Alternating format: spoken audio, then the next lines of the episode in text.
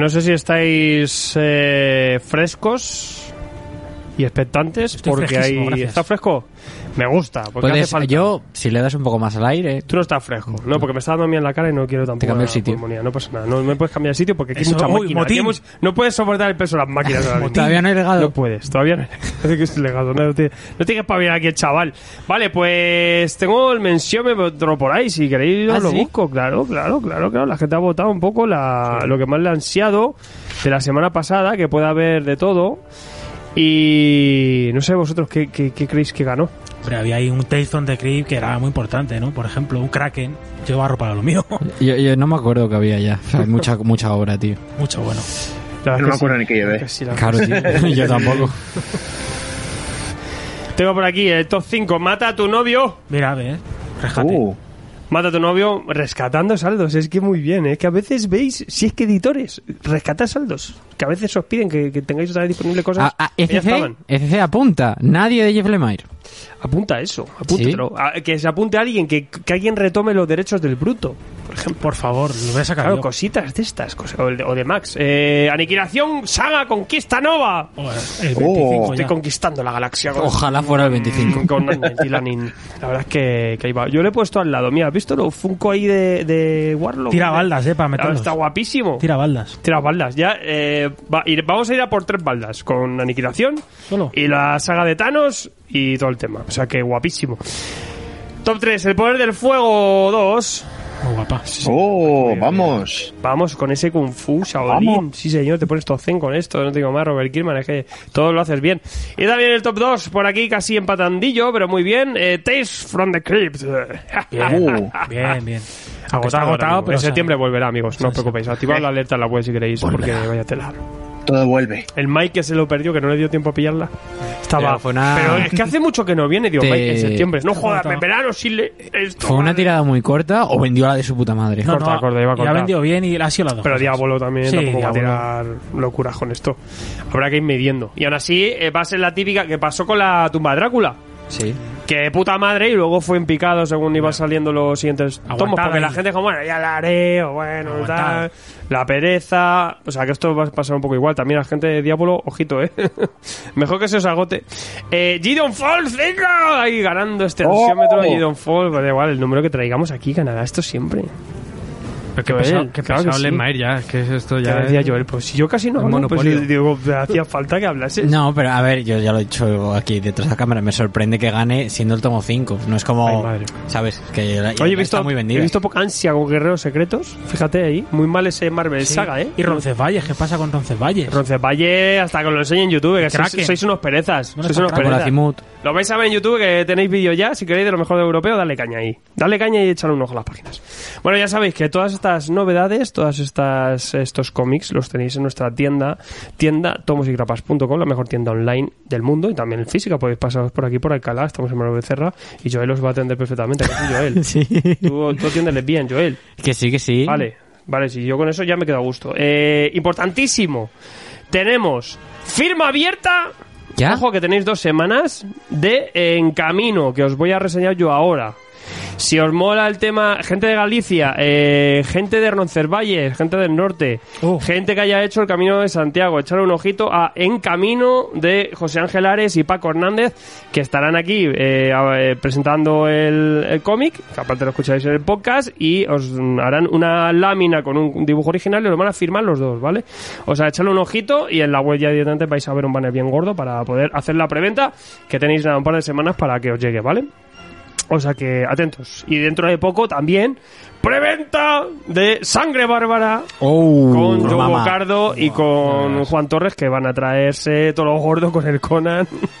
y estad atentos, estad atentos que, que haremos filmilla también con ellos. Eh, y esto por aquí. Y empezamos con el señor Mike Mann que se va a las profundidades del Pantanico para ver qué hay behind the musgo. Pues sí, señora, hoy os traigo un salteado de musgo de Luisiana, muy fresco, Uh. sí, con un poquito de azarelo, un poquito de Gregorio Capulo. Un poquito de todo el mundo. un poquito de Justinian, un mucho de Tinsili ¿eh? Bucaque del pantano. y más peñita por ahí, ¿vale? Bien, ¿qué es lo que nos ha traído en este tomo CC? Ha compilado una serie de números de la propia serie de Something, en el formato Giant ese.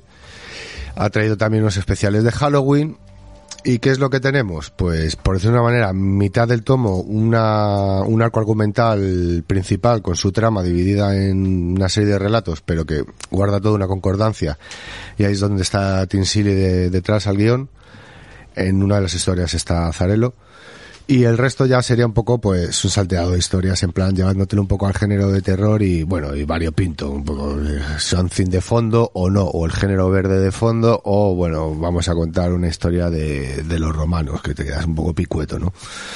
Entonces vamos a hablar un poquito de lo que es lo principal, lo que nos aporta Tim Seeley, porque alguna cosa cu- curiosilla sí que sí que no, nos va a dejar. Bien, en el arco argumental principal esto arrancaría pues heredando un poco el rollo de, la flora la fauna, el rojo y el verde, ¿no? Pues de repente hay otra amenaza por ahí. Llaman algo que es el- la nada, el yermo. Y pues eso, incluso hasta el propio rojo se siente amenazado. Diferentes representaciones elementales también se ven amenazadas. Entonces, claro, eh, Swansea, que está conectado ahí con wifi en el pantano, siempre se está atento a todas estas cositas y, y nota una perturbación en, en la fuerza, ¿no? El verde. En el verdor. Entonces, a, a raíz de, de una serie de diferentes relatos, vamos a ir avanzando un poquito en la historia y aquí viene ya lo bueno y es tenemos una nueva personaje que la va a acompañar, una nueva compañera para, para Swampy, que siempre andaba ahí de sole en el pantano. Y se trata de Briar Goodrow. Cuando digo Gudru, algunos ya así pestañáis y decís, ah, esto me suena a mí.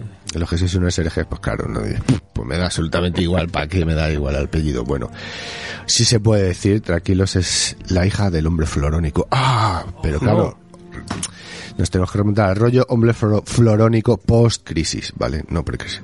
Entonces, claro, esta chica eh, sí guarda cierta conexión con lo vegetal, pero sobre todo está metida en la magia. Y a raíz de confluir los dos con una historia con unos demonietes que se escapan en Halloween, la están liando ahí cerca del pantano, pues se dan cuenta de, ya te digo, esta amenaza de lo del yermo, esta nueva entidad, este nuevo supervillano con un origen pues very typical en las historias de, de Something. Y ya te digo, es, bastante el, el grueso, el, el medio tomo de lo que nos vamos a encontrar con esto. Mm, Sobre todo mola porque luego, mm, ¿qué ocurre con Brian? Ha venido para quedarse. Eh, si se queda va a ser fiel compañera, luego mm, o al final decidirá correr su propio camino, o claro, es que lleva el apellido Goodrow por medio, entonces mm, y algo más sobre su posible origen, sobre cerca de la madre que dejan por ahí que dices, uh, esto, esto que ve. Entonces, bueno, son cosas curiositas dentro de Swansea. Ya te digo, mm, recuerda más a las cositas de, de- del rollo de Lin Wayne o, ya te digo, esa cosa un poco horrorosa de, de Lemire con, fíjate, Lemire, con el verde y el rojo. Más al género de terror que a, pues lo que nos encontramos con, con el señor de Northampton, ¿no? Sí, con este Que- título de que- Cuentos de la Ciénaga. Cuentos de la Ciénaga. diversas historias de Swampy. Y ya te digo, luego nos encontramos con, pues eso, un popurrí de historias a cada cual pues más, más dispar. Ya te digo, desde un, un hechos relacionados con, entre los druidas y el musgo en la época de, de los romanos, hasta un esperpento con Clayface y no sé, cositas así, varias. Poco de todo. Pero te digo, merece la pena sobre todo por el primer cargo argumental.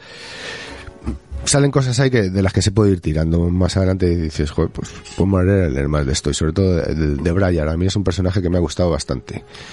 Con su ojo sacrificado. Por si alguien también luego retoma, ¿no? A lo mejor. Pues, alguna pues sí. ¿no? Puede ser. O el propio Seeley, que le dejen seguir. A Seeley le iría muy bien. Porque el, el tema del terror así redneck le puede ir bien, le puede ir bien. Después de un revival, lo que, lo que quieras, sin problema. Pues muy bien, pues la cosa del pantano, cuentos de la ciénaga que trae Mike, son 19,95, tapa, tapa dura de la buena. 176 páginas con un montón de eh, autores por aquí haciendo cositas del pantano, contando sus cuentos pantanosos. Arriba el musgo. Pues nada, pues te has quedado a gusto. eh, Voy a sumergirme en Luciana. Muy bien, qué bonito. Qué bonito. Saludos a los amigos del vudú. ¿Y tú, Joel, qué nos traes? Bueno, pues eh, voy a terminar mi propia saga que yo empecé, otra más que termino. Hasta luego, Como- Mike. ¿eh? Me da pena porque me gusta esto de traer cosas temáticas y tal, pero bueno. Termina las reediciones de Panini de traer material relacionado con WandaVision. Eres Una un vez, una vez más aquella serie que se estrenó cuando fue en enero y estamos en junio. Sí, Sí, ¿verdad? Ahí está. Bueno, marketing. pues ahora a mediados de junio, finales de junio, termina la recopilación del material y en este caso, eh, bueno, ya primero comentamos el de la bruja y la visión, ese que era un tomito finito, cuatro numeritos.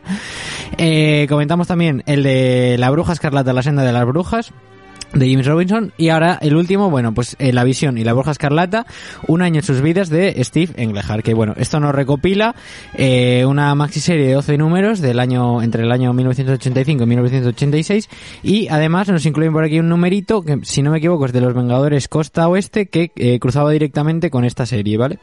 Bueno, ¿qué tenemos aquí? Pues eh, como bien dice el propio subtítulo de, de esta historia, un año en sus vidas, pues vamos a recorrer la vida de tanto Visión como la Bruja Escarlata durante un año. ¿Y por qué un año? Bueno, pues que resulta que eh, nuestra querida Wanda se ha quedado embarazada.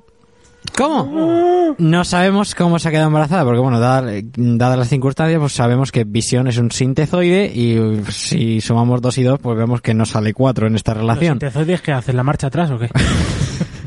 Engrasar la maquinaria. Pero bueno, eh, se ha quedado embarazada. Entonces, pues toda la historia eh, va a ir dando saltos temporales y vamos a ver, eh, en- concretamente en diferentes festividades, aventurillas sueltas de estos dos personajes con eh, otros invitados que van viniendo. Esto arranca, bueno, pues con un arco, que es el que os he comentado, que cruza con los Vengadores Costa Este, donde Visión y la bruja, eh, bueno, eh, Visión se ve recluido por el gobierno, están como queriendo experimentar con él y tal, y escapan de allí y como que escapan eh, teniendo que dejar los Vengadores, rollo, no mandáis sobre nosotros.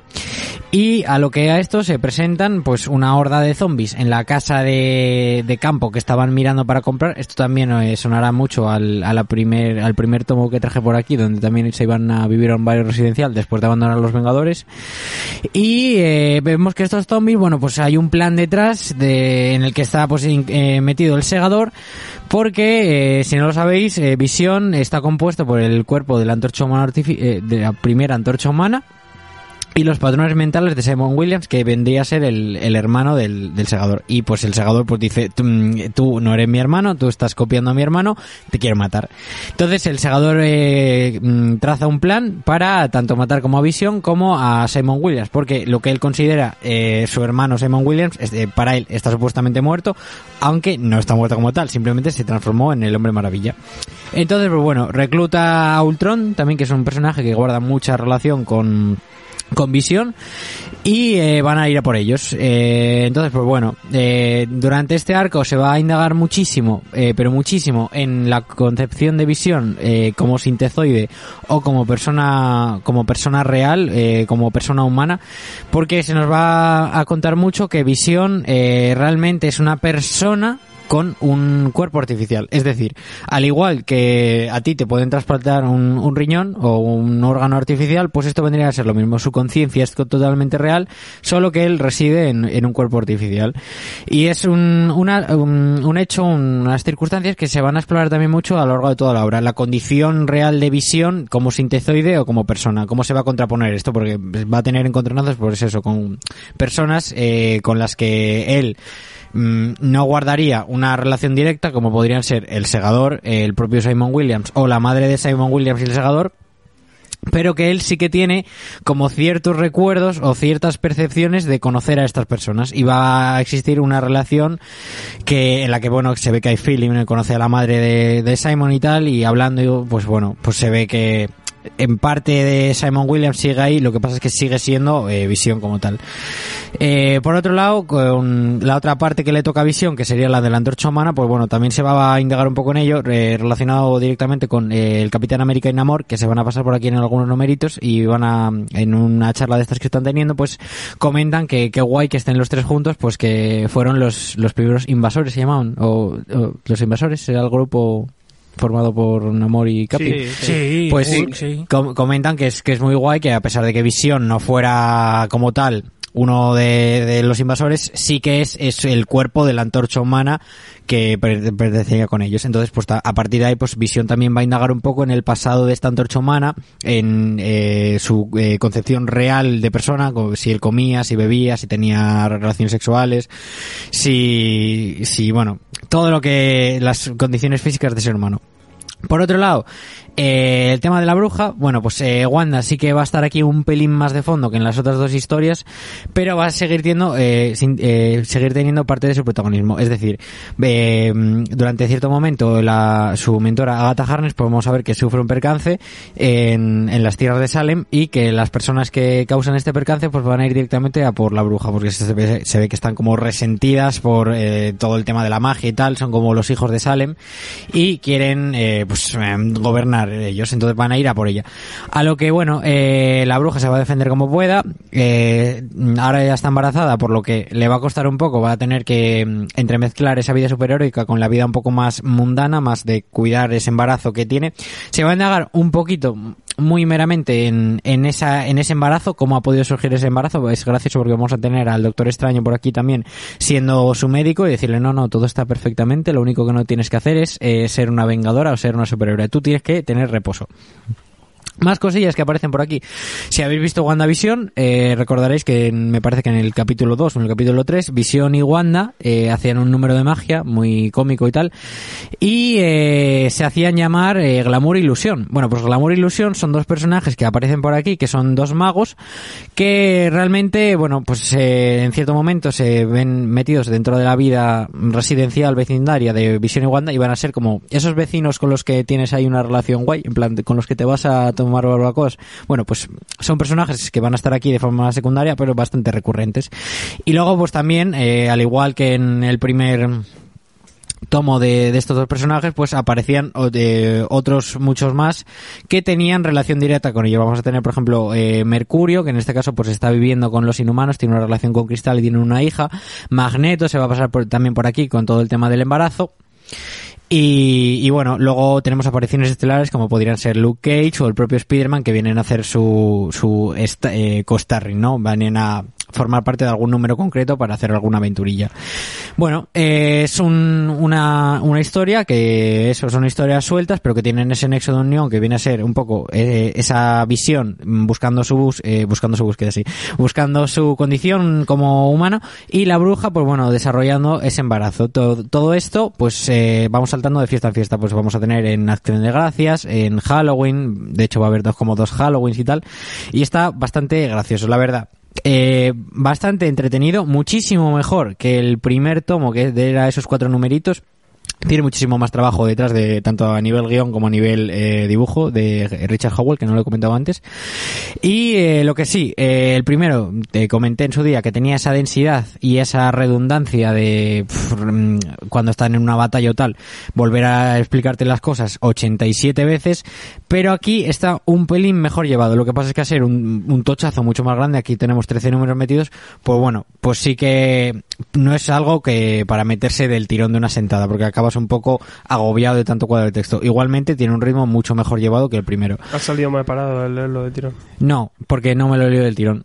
Eh, lo he dosificado, he leído pues un par de numeritos Me todos los días. En, en media tarde. No, hombre, no, no, no, de verdad, llevo una semana. Varios tirones. Sí, varios tirones. Cogía un rato y me echaba a leer y la verdad que se dejaba leer muy bien en ese formato. Eh, De seguido igual acabas muriendo. Ese Bueno, formato de lectura.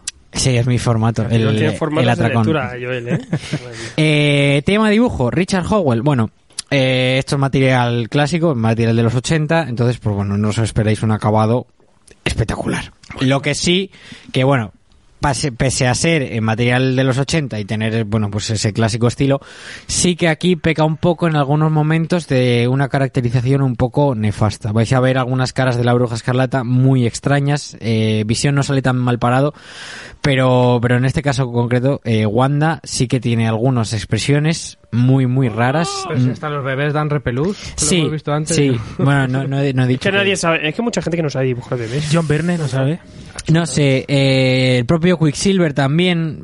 mm, Ha envejecido mal, yo Eh, creo, este dibujo. este dibujo no es de lo mejor de, de esta Pero época, es ¿eh? setentero, ochentero eso, ¿no? Sí, eh, es, Eso oche- mola. oche- es ochentero. El color, el color es horroroso. No, pero es a ver, el color influye mucho que en esta edición es papel satín, Satín, claro. eso. que esto es para papel poroso, papel de omnigol y tal.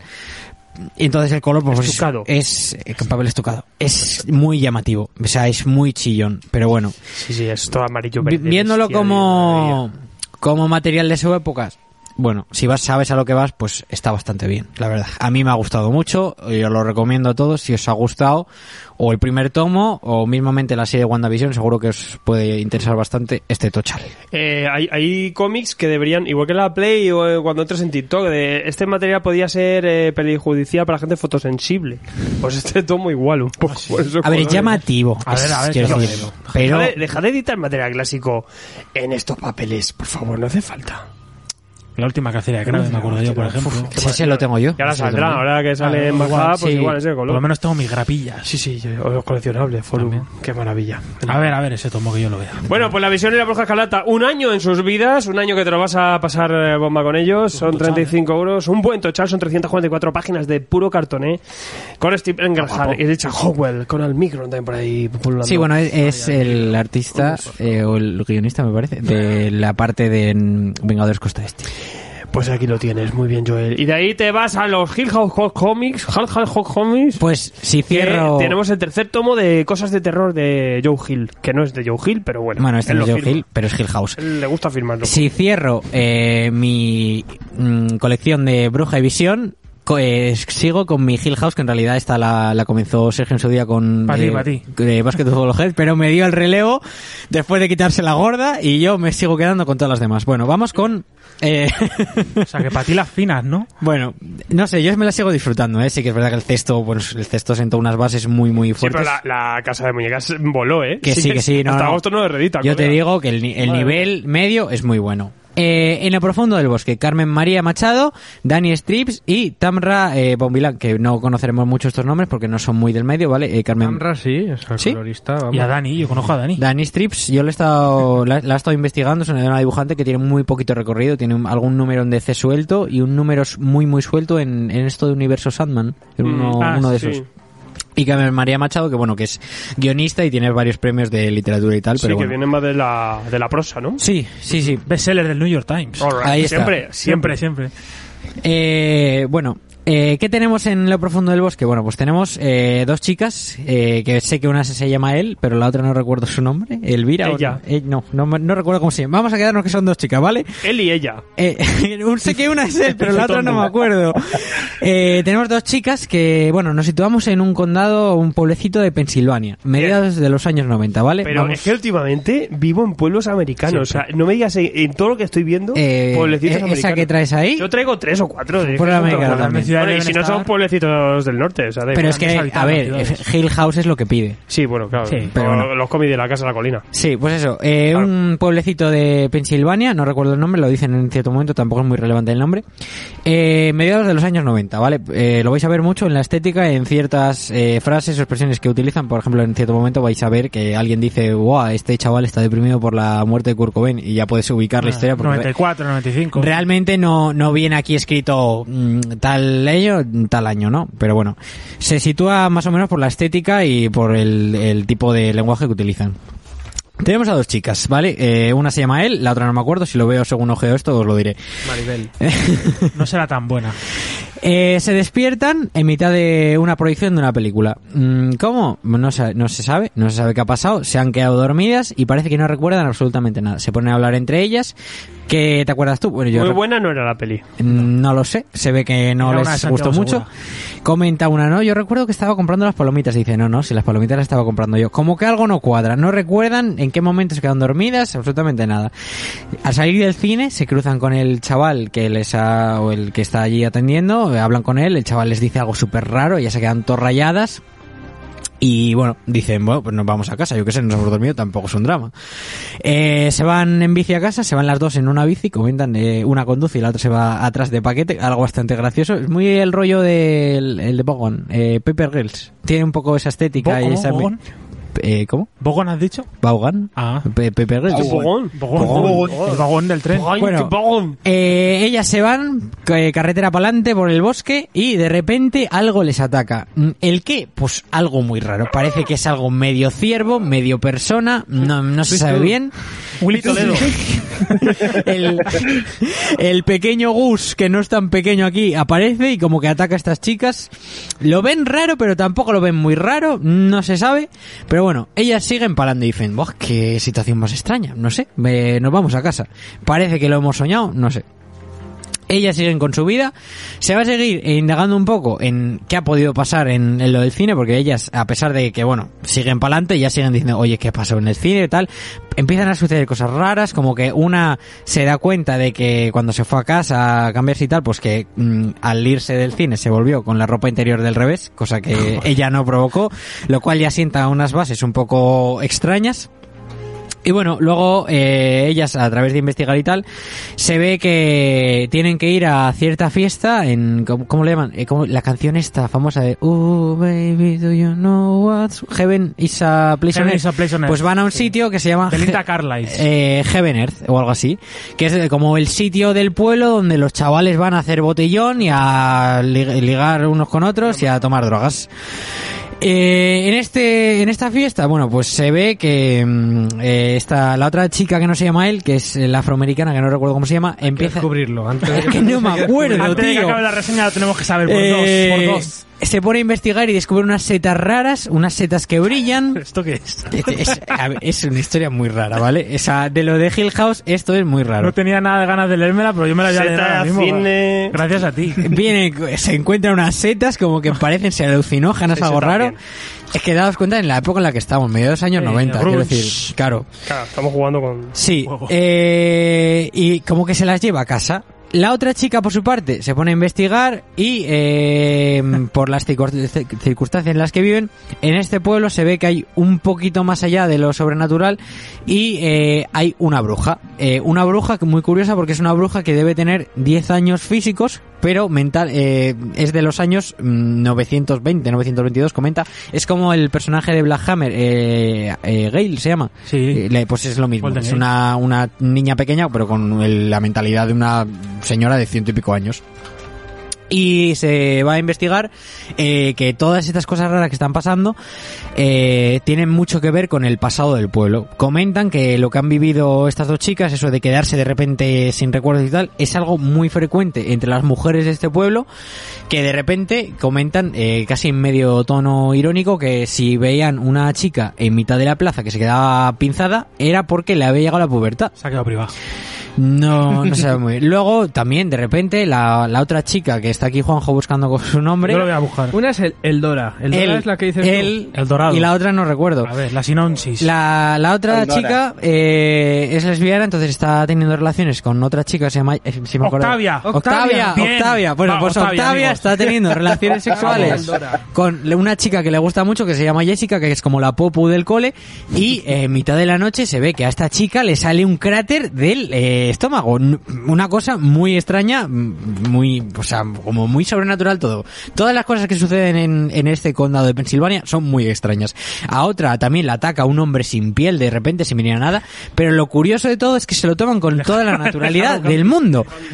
O sea, es, es extraño esto que flipas. Trae, dámelo que me lo llevo. Chico pellejo y todo. Sí, sí, sí. Viene un, un- sale de un cráter un señor ahí sin piel, ataca a la chica, ataca al perro, la chica se va a casa y no pasa absolutamente nada. La bruja esta les va a empezar a contar un poco de dónde puede surgir todo esto. Se comenta una antigua leyenda que, eh, bueno, que era un pueblo minero y que en, un incendio o algo así se conoce que parte de toda esa mina se, se quemó y todos los trabajadores quemaron dentro. Entonces como que pueden ir eh, hilando hilos a, a des- desentrañar toda esta historia. Y de dónde viene, pues también ese cráter de donde salen personas sin piel. También, bueno, pues sigue apareciendo de vez en cuando el ciervo este, que es el Gus, eh, pero el Gus dopadísimo, ¿vale? El Sweet Tooth muy dopado, que, bueno, va a ir atacando, no atacando, no se sabe muy bien. Y toda esta historia para desentrañar un, un antiguo caso de pseudo brujería, pseudo maltrato más o menos, no sé. Tampoco creo que ya he contado demasiado, pero es que Sí, tiene sí. como demasiadas cosas que contar esto. Eh, tiene el tono total de las otras historias de Hill House, es un relato cortito de terror, tiene giritos, tiene sus plot twists, la verdad que mm, a mí el plot me, me dejó bastante mm, impactado, no sería la palabra, pero sí como sorprendido. Me sorprendió que fuera por ahí la historia porque no parecía que fuera a tirar por esos de- eh, por ese rumbo y me funcionó bastante bien. Sí que es verdad que si comparo eh, lógicamente, el cesto de cabezas o la familia de la casa de muñecas, este se me queda un puntín por detrás. Igualmente me parece un trabajo bastante disfrutable.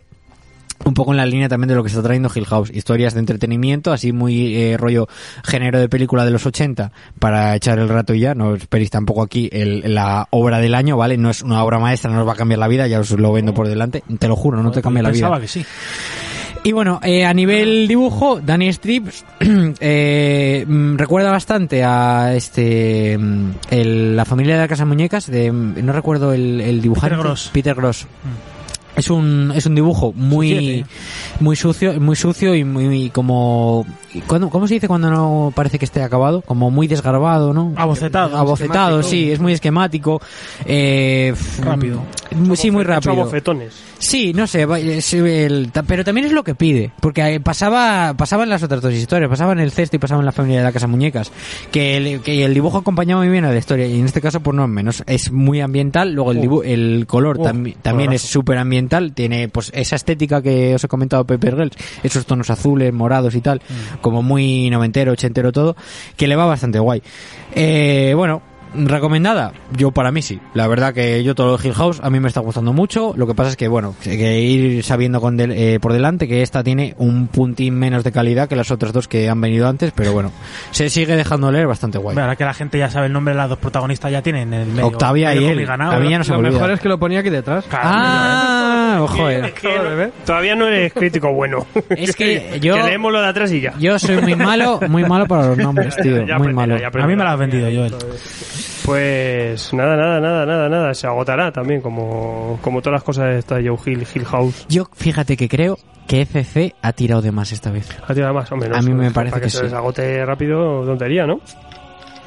En lo profundo, en lo profundo, en lo profundo del bosque Perdón, habita de todo ahí. un pequeño apunte. Ah, sí. Eh, Por supuesto, me faltaba Eh, yo quería comentar, porque ya lo hice en- con el cesto y con la familia de la Casa Muñecas, que las portadas de esta serie son una puta barbaridad.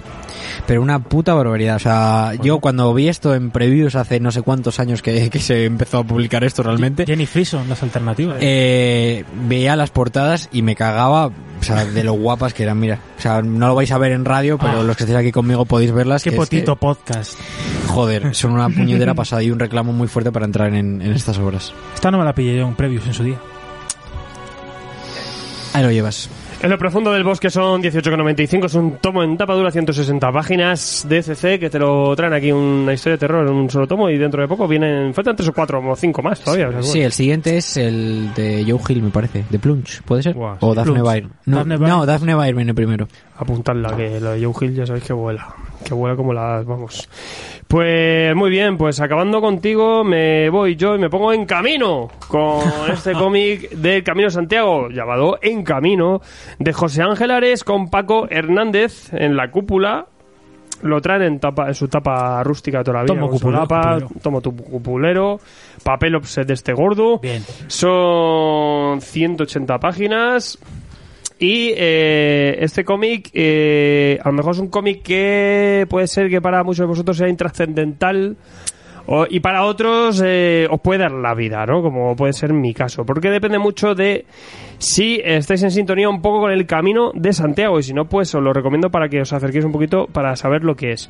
Eh, el camino de Santiago es una experiencia que te cambia la vida. Parece que es una tontería porque vas allí, eh, te pones a andar y tal. Y dices, bueno, pues un poco de deporte, andar 25 kilómetros diarios unos cuantos días y ya está. Pero realmente ir allí y, tener experiencia, esa experiencia es eh, absolutamente reveladora. Yo en mi caso fui con 19 años con un amiguete y, y desde entonces estoy que quiero volver. O sea, realmente. Y, y casi este cómic me, me ha puesto un poco malo en el sentido de que como hace dos o tres años, hace tiempo que quería ir con, con Ana, pero con el, te- el tema de la pandemia y todo eso, imposible ahora mismo, ¿no? Más allá del tema físico, con 19 años a mí yo ya lo achaqué, o sea, ya me pareció jodidísimo. Oh. Tú imagínate ahora con el tema. Pero sí que es una cosa que realmente quien vaya y quien sepa lo que es, se enamora. Se enamora porque es una experiencia reveladora. Porque de repente te despojas de todo, vas con solo una mochila, te echas a andar y ves un poco la humanidad de la gente. Ahí de repente cualquier persona que a lo mejor has conocido una tarde es tu hermano para toda la vida, ¿no? Yo, tú piensas, yo por ejemplo hace muchos años, más de una década que fui y todavía me hablo con algunos, que solo coincidí en esos días con, con ellos, ¿no? Eh, Camino Santiago arranca aquí, este es el camino francés, el camino de toda la vida, el más tradicional, el que siempre está más preparado, el, el- el- el que famoso por las flechas amarillas, que arranca desde Roncesvalles, que aquí volvemos a Roncesvalles, ¡ah! Desde aquella batalla pues ya iban para allá los peregrinos. y vamos a hablar, pues en este en camino aquí Paco Hernández nos cuenta pues la, el, el camino el- el que emprende una muchacha, una eh, chica llamada Emma, que es autora de cómic, es dibujante de cómics, Anda. y se marcha en el camino desde Roncesvalles, que en. Roncesvalles son más de 760 kilómetros, son 30 días de andar, una media de 20-25 kilómetros, es una barbaridad y es un, la verdad es que es el camino más, más extenso, ¿no? Yo en mi caso, por ejemplo, hice desde León, que es una especie de, pues casi 40, 40 y algo por ciento de todo ese recorrido. Y, y bueno, 30 días andando, pues aquí desde primer momento coincide con Abigail, que es una chica que también está por ahí, eh, eh, arranca el camino y se va a hacer poco a poco con una pequeña tropa y pandilla de gente que vas coincidiendo en, en las, tu- en las etapas, en las rutas, en los pueblos que vas parando. A través de esto, pues ¿qué nos hacen los autores? Pues por un lado nos presentan el tema del Camino de Santiago desde el principio, nos, nos hacen un repaso por todas las, las comarcas, todos los pueblos que pasan por ahí, que cada uno tiene su, su sello de identidad y además eh, con respecto al Camino de Santiago, pues cómo te va, va evolucionando todo eso también, pues en las últimas eh, etapas, eh, por ejemplo, está mucho más lleno, ¿no? La etapa de Galicia, muchísima más afluencia de gente, o más si es Sacobeo, ¿no? Y todo esto, pues además, te van eh, ilustrando sobre eh, algunos puntos clave y curiosidades también del Camino de Santiago, que a veces o lo has hecho y no caes, o no lo conocías, algunas leyendas o algunas cosas. Pues, por ejemplo, el Camino de Santiago estuvo más de 200 años en desuso. Y fue un cura que fue el que lo restauró de alguna manera poniendo esas flechas amarillas. Esas flechas amarillas las puso un solo una sola persona, ¿no? Y se, se pegó la jumata y gracias a eso, pues casi volvió un poco el tema a la vida. Pues todo esto te lo cuentan aquí, este detalle y muchos más a través de la historia de estas dos de estas dos mujeres que como decimos pues toda la gente además que se apunta al camino de Santiago como siempre pues cada uno tiene sus motivos a veces eh, pues por simplemente diversión deporte Promesa. algunos eh, tienen una promesa que cumplir algunas cosas algo que redimirse en este caso Roncesvalles que es lo más purista la gente que hace el camino del principio prácticamente desde Francia suelen ser los que suelen repetir o la gente que ya se lo hace a lo bestia ¿no?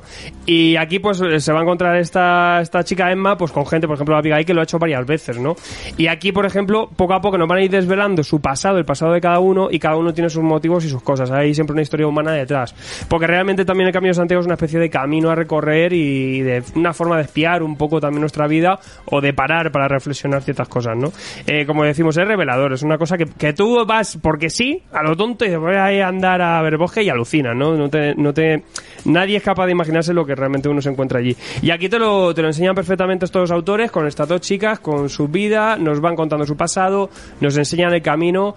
Los que tenemos ganas de volver, mm, nos picamos mogollón. O sea, yo lo he pasado fatal leyéndolo, o sea, muchísimas ganas. Es que yo además hasta perdí las fotos. Si es que no tengo ni las fotos, y es como, "Jo, es que quiero volver solo por, por recordarlo, ¿no? Y en cambio, la gente que viva por el norte, que sabe perfectamente o que entra en sintonía siempre con estos caminos, que lo tienen súper visto su día a día, pues seguramente también lo, le atraerán. Os lo recomiendo. Eh, el dibujo de José Ángel Ares está en un bitono, eh, mm, la mayor, eh, salvo en flashback, que es eh, con un tono marrón, eh, nos- es con una especie de escala de grises, pero en azul. ¿Vale? Es en azul y blanco directamente. Y no es ni bitono, es azul y blanco directamente. Y. Pero con una escala, ¿no? Una escala ahí de degradados y de grises. El, el dibujo está lleno de detalle a todo nivel. Es espectacular. Y la narrativa también, al ser una especie de tomo reducido, te da una narrativa no a la europea, sino pues más a la americana. eh, y entonces, pues bueno, pues nos hace una, una narrativa mucho más fluida, mucho más eh, rápida, ¿no? Muy de autor eh, español, que que normalmente tiramos por este formato que es más, más reducido, ¿no? Más de sillón orejero, esa colección, por ejemplo, de Astiberri, que suelen traer así, por ejemplo, las cosas de Paco Roca, ¿no? Pues este tipo de narración que es mucho más suelta, más, más dinámica, que normalmente pues son tres celdas de, de viñetas, ¿no? Con tres filas, pues ya directamente tenemos mucho más ágil. Muy divertida, muy entretenida, un gran trabajo y como decimos, pues ahora tendréis, si queréis, a los autores que os lo van a firmar también por aquí por la tienda. Yo en cuanto vi que la temática ya me tira por él y, me ha gustado mucho el, resultado y además pues, me he quedado con muchas ganas. Me cago en 10. El ca- en camino, ahí lo tenéis, 18,90, eh, José Ángel Ares con Paco Hernández en Rústica, 172 páginas, Cupulero. Y vamos a ir eh, poco a poco y lo que te traigo son dos pepinazos para mensiómetro, te lo digo. Esto ya no- a mí el ansiómetro se me queda pequeño esto. Otra, La- la- otra que me robaste. Otras dos que me robaste. Yo no robo nada, me No, a mí las no, que no, queréis. Pues os estáis robando, sois amigos. ¿Pero que te robo yo a ti? Esas ¿Qué te- dos me las había pedido yo. Pues venga, reseñalas. Venga, va. No, no te dejo. No, ahora me cuentas, ahora me cuentas. Vale, vale. ¿Te has leído? So- solo una. Entonces. Esa sale hoy. ¿Y cuál es la regla que siempre nos dices? Uh. Coger cosas de la semana pasada. Que me la ido rápido Jaque la ansiedad, mate. pero la ansiedad. Jaque mate. Ya me paso, soy jefe y hago lo que quiero. Ah, Ahí está, ahí claro, está. El director hace lo que quiere. A llorar a la llorería. Ahora, háblame de pitufos. Habla de pitufos. Bien, por Y fin. baila un poco. ¿Te imaginas? Sería la hostia. Stillwater. Bueno, pues Oh. Capello ahí. Ah, bueno. Stillwater. Tenemos a Chit Strasky. Que no se llama Chipzarsky. Tiene otro Eh, nombre. no me Se llama importa. Julián cómo sea, Argüelles. que se llame como quiera ahora. no, no, de verdad Así me va a hacer la del Hopeless ahora, que no sé ni cómo se llama, me tiene loco. Halum. Dennis Halum. Que se pire. Eh, tenemos a Chip Drasky, tenemos a Ramón Capérez, Ramón Ca- uno de los mejores dibujantes de la historia, Canadiense. canadiense, que con ese apellido. parece Zarsky también es canadiense. Bueno, en realidad se llama Steve Murray. Gente de Canadá. Eh, y Ya con eh, dibujo de Mike, Mike Spicer, que también tiene un dibujo de un color muy chulo. Colorazo. Decir que esto es un colorazo, efectivamente, es un colorazo espectacular. Stillwater sale NCC con esta compra de derechos de Skybound. Es el sello de Robert Kirkman que eh, se trae a, gente gorda para hacer más cosas aparte de sus historias, Robert Kirkman. Y este Stillwater, como decimos, una de las eh, series indies que debería estar más en vuestras checklists porque tiene muy buena pinta. Decir que realmente la experiencia al leerlo ha sido satisfactorísima. De hecho, es que los tres tomos que, me le- que os traigo hoy me los he leído del tirón. Los tres. O sea, los tres me han, me han enganchado y ha sido como, buf, fluidísimo. ¿Por qué? Porque tenemos aquí a Ramón Capérez, pues poco más que decir. Ramón Capérez, dibujante, por ejemplo, de ahora de Los Ojos de Halcón. Ma- ahora lo eh, la semana que viene la reseñamos. La, ¿no? la traigo yo. A pes- eh, ya- ya hablaremos de precio también, que tiene su suyo. Me Pero, la, me la he comprado hoy. pero también como cómic, bueno. Eh, Ramón Capérez, además, acordaos que os reseñé por YouTube eh, Cuento de Arena. Que es una salvajada, Cuento de Arena. O sea, es impresionante, ¿no? Y te pero Ramón Capérez es un tipo que sabe mimetizarse y sabe hacer estilos diferentes. Eh, es, es- es una barbaridad su En estilo el, de en el de Matt Fraction no había hecho yo algo. ¿De Ramón Pérez? En el de Ojo del Halcón, pregunto. No, eh, Ramón de Mafrechon no. ¿Seguro? Me suena a mí que no. ¿Y las partes de Kate Bishop no las hacía él? No, estaba ahí eh, Javier Pulido y no sé quién más. Y unos cuantos más, pero Ramón Pérez, pues a lo mejor hacía algún número y yo. no me Juraría acuerdo. que sí, ¿eh? tú que ya hace siete me años, suena ¿eh? mucho. Ramón estuvo en el Lobezno y los X-Men de Jason Aaron. Ramón ha estado mucho ha estado por Marvel. En, en Ojo de Halcón, por ejemplo, tiene tres estilos diferentes. O sea, Sí. ya es una locura. Sí, sí, sí, Eh, Veis cuento de arena y os volvéis locos. O sea, os, os rompe la cabeza. Y también tira Aquí cambia varios también. estilos. Y aquí es una cosa que tira hacia lo indie, ¿vale? Y suelto también. Que también lo hace bastante bien. Eh, Stillwater. eh, la premisa es espectacular. Eh, tenemos un pueblo, Redneck, de estos americanos, que es que no salimos de ahí. Ahora vengo de pueblecitos por España y ahora pueblo A mí redneck me americano. flipa el rollo Redneck. Pueblo cerradísimo americano. Quedaos con esto. Eh, algo pasa y oscuro. Y tenemos a dos yuppies americanos. Vale, ¿cómo se llaman? Eh, son Pedro y Paco. ¿Ves Pedro cómo no te Paco- acuerdas tú tampoco? Me me- antes me he apuntado a Abigail y Emma y lo tengo en un posit, pero aquí ya he pasado. Tenemos a Pedro, a Pedro y Paco. ¿Uno no se llama Jos? No sé, Pedro y Paco. Y Pedro, eh, el caso es que a Pedro eh, le acaban de despedir. Eh, no sé si es diseñadora de esta cosa de New Yorkers, ¿sabes? De yuppies americanos. Y le despiden de su curro porque es un poco flipado. Empuja a uno. Sí, o sea, se pasa un poco de la raya, le despiden, pero le llega una carta y le dice que tiene una herencia de una tía abuela suya, no sé qué pueblo, lo típico de, buah, algo de tener que dormir en una casa encantada, algo así, para cobrar la herencia y tal. Y su colega, el otro Yuppie, pues le, le acompaña. Dice, bueno, pues vamos para allá, si te desfogas un poco, a ver si te ganan buenos millones y con esto no pasa nada que te hayas ido al paro y todo el tema, ¿no? ¿Qué pasa? Que nada más llegan a este pueblo, ya le paran la guardia, algo pasó cu- chungo, ya les advierten un poco de, bueno, vais para allá, cuidadito con lo que hacéis. Parece rollo la primera peli de Rambo, que le paran ahí, oye muchacho, este es un pueblo tranquilo, tú ¿qué de quieres aquí? eres? ¿A ¿Tú dónde qué vas vas? aquí con esos músculos? Pues un poco así. ¿Dónde vais, yuppies? Eh, que aquí esto no es vuestro sitio, hippie. Y total, que llegan al pueblo y lo primero ven que ven, nada más entran y empiezan a preguntar por dónde están los abogados, pues por el tema de la herencia esta. Van a ver a dos niños que están ahí como jugando en un patio y uno tira al otro. Le tira al otro, pero que se mata, se escalabra vivo el chaval. Claro, ya empieza a pasar algo turbio. El, el pueblo pasa. El pueblo suda que se haya caído un niño de 8 años. Se lo llevan al médico y al rato de poco que lo ponen en la camilla, el niño sale corriendo. Estaba muerto el, el bicho. Estaba muertísimo.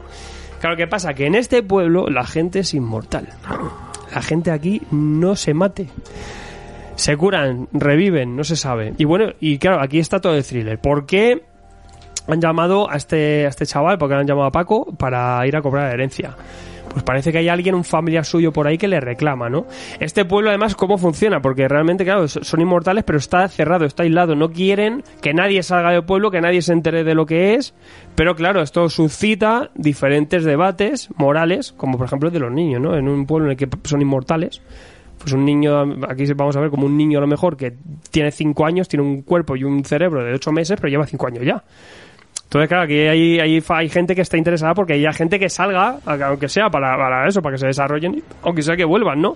Luego está todo el tema de, de- del gobierno, ¿no? Que si esto se descubre, ¿qué va a pasar?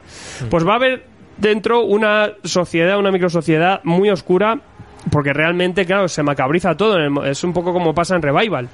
Si nadie muere, pues a lo mejor aquí resolvemos todo a pistoletazos y no pasa nada. O, o enterramos viva a la gente. Súper divertido. Nos da un poco más igual ejecutar a la gente, ¿no? Es, es todo muy turbio. Pero claro, realmente si, si a alguien le sacan del pueblo a las afueras y le matan, ahí quedó. ¿Sabes? Solo eres inmortal dentro de ese círculo. Es un poco WandaVision, ¿sabes? Pero de la inmortalidad. Curiosísimo. Eh, ¿Qué es lo que atrae el cómic? Aparte de esta premisa, esta premisa súper interesante, es que realmente tiene una fluidez tremenda. Van eh, plantándose aquí en el escenario todos los personajes de una forma espectacular. Vamos a ver esa- esas partes de poder, eh, que por ahí anda un juez, anda un sheriff, andan unos rednecks, que son los típicos estos que son un poco más, más violentos.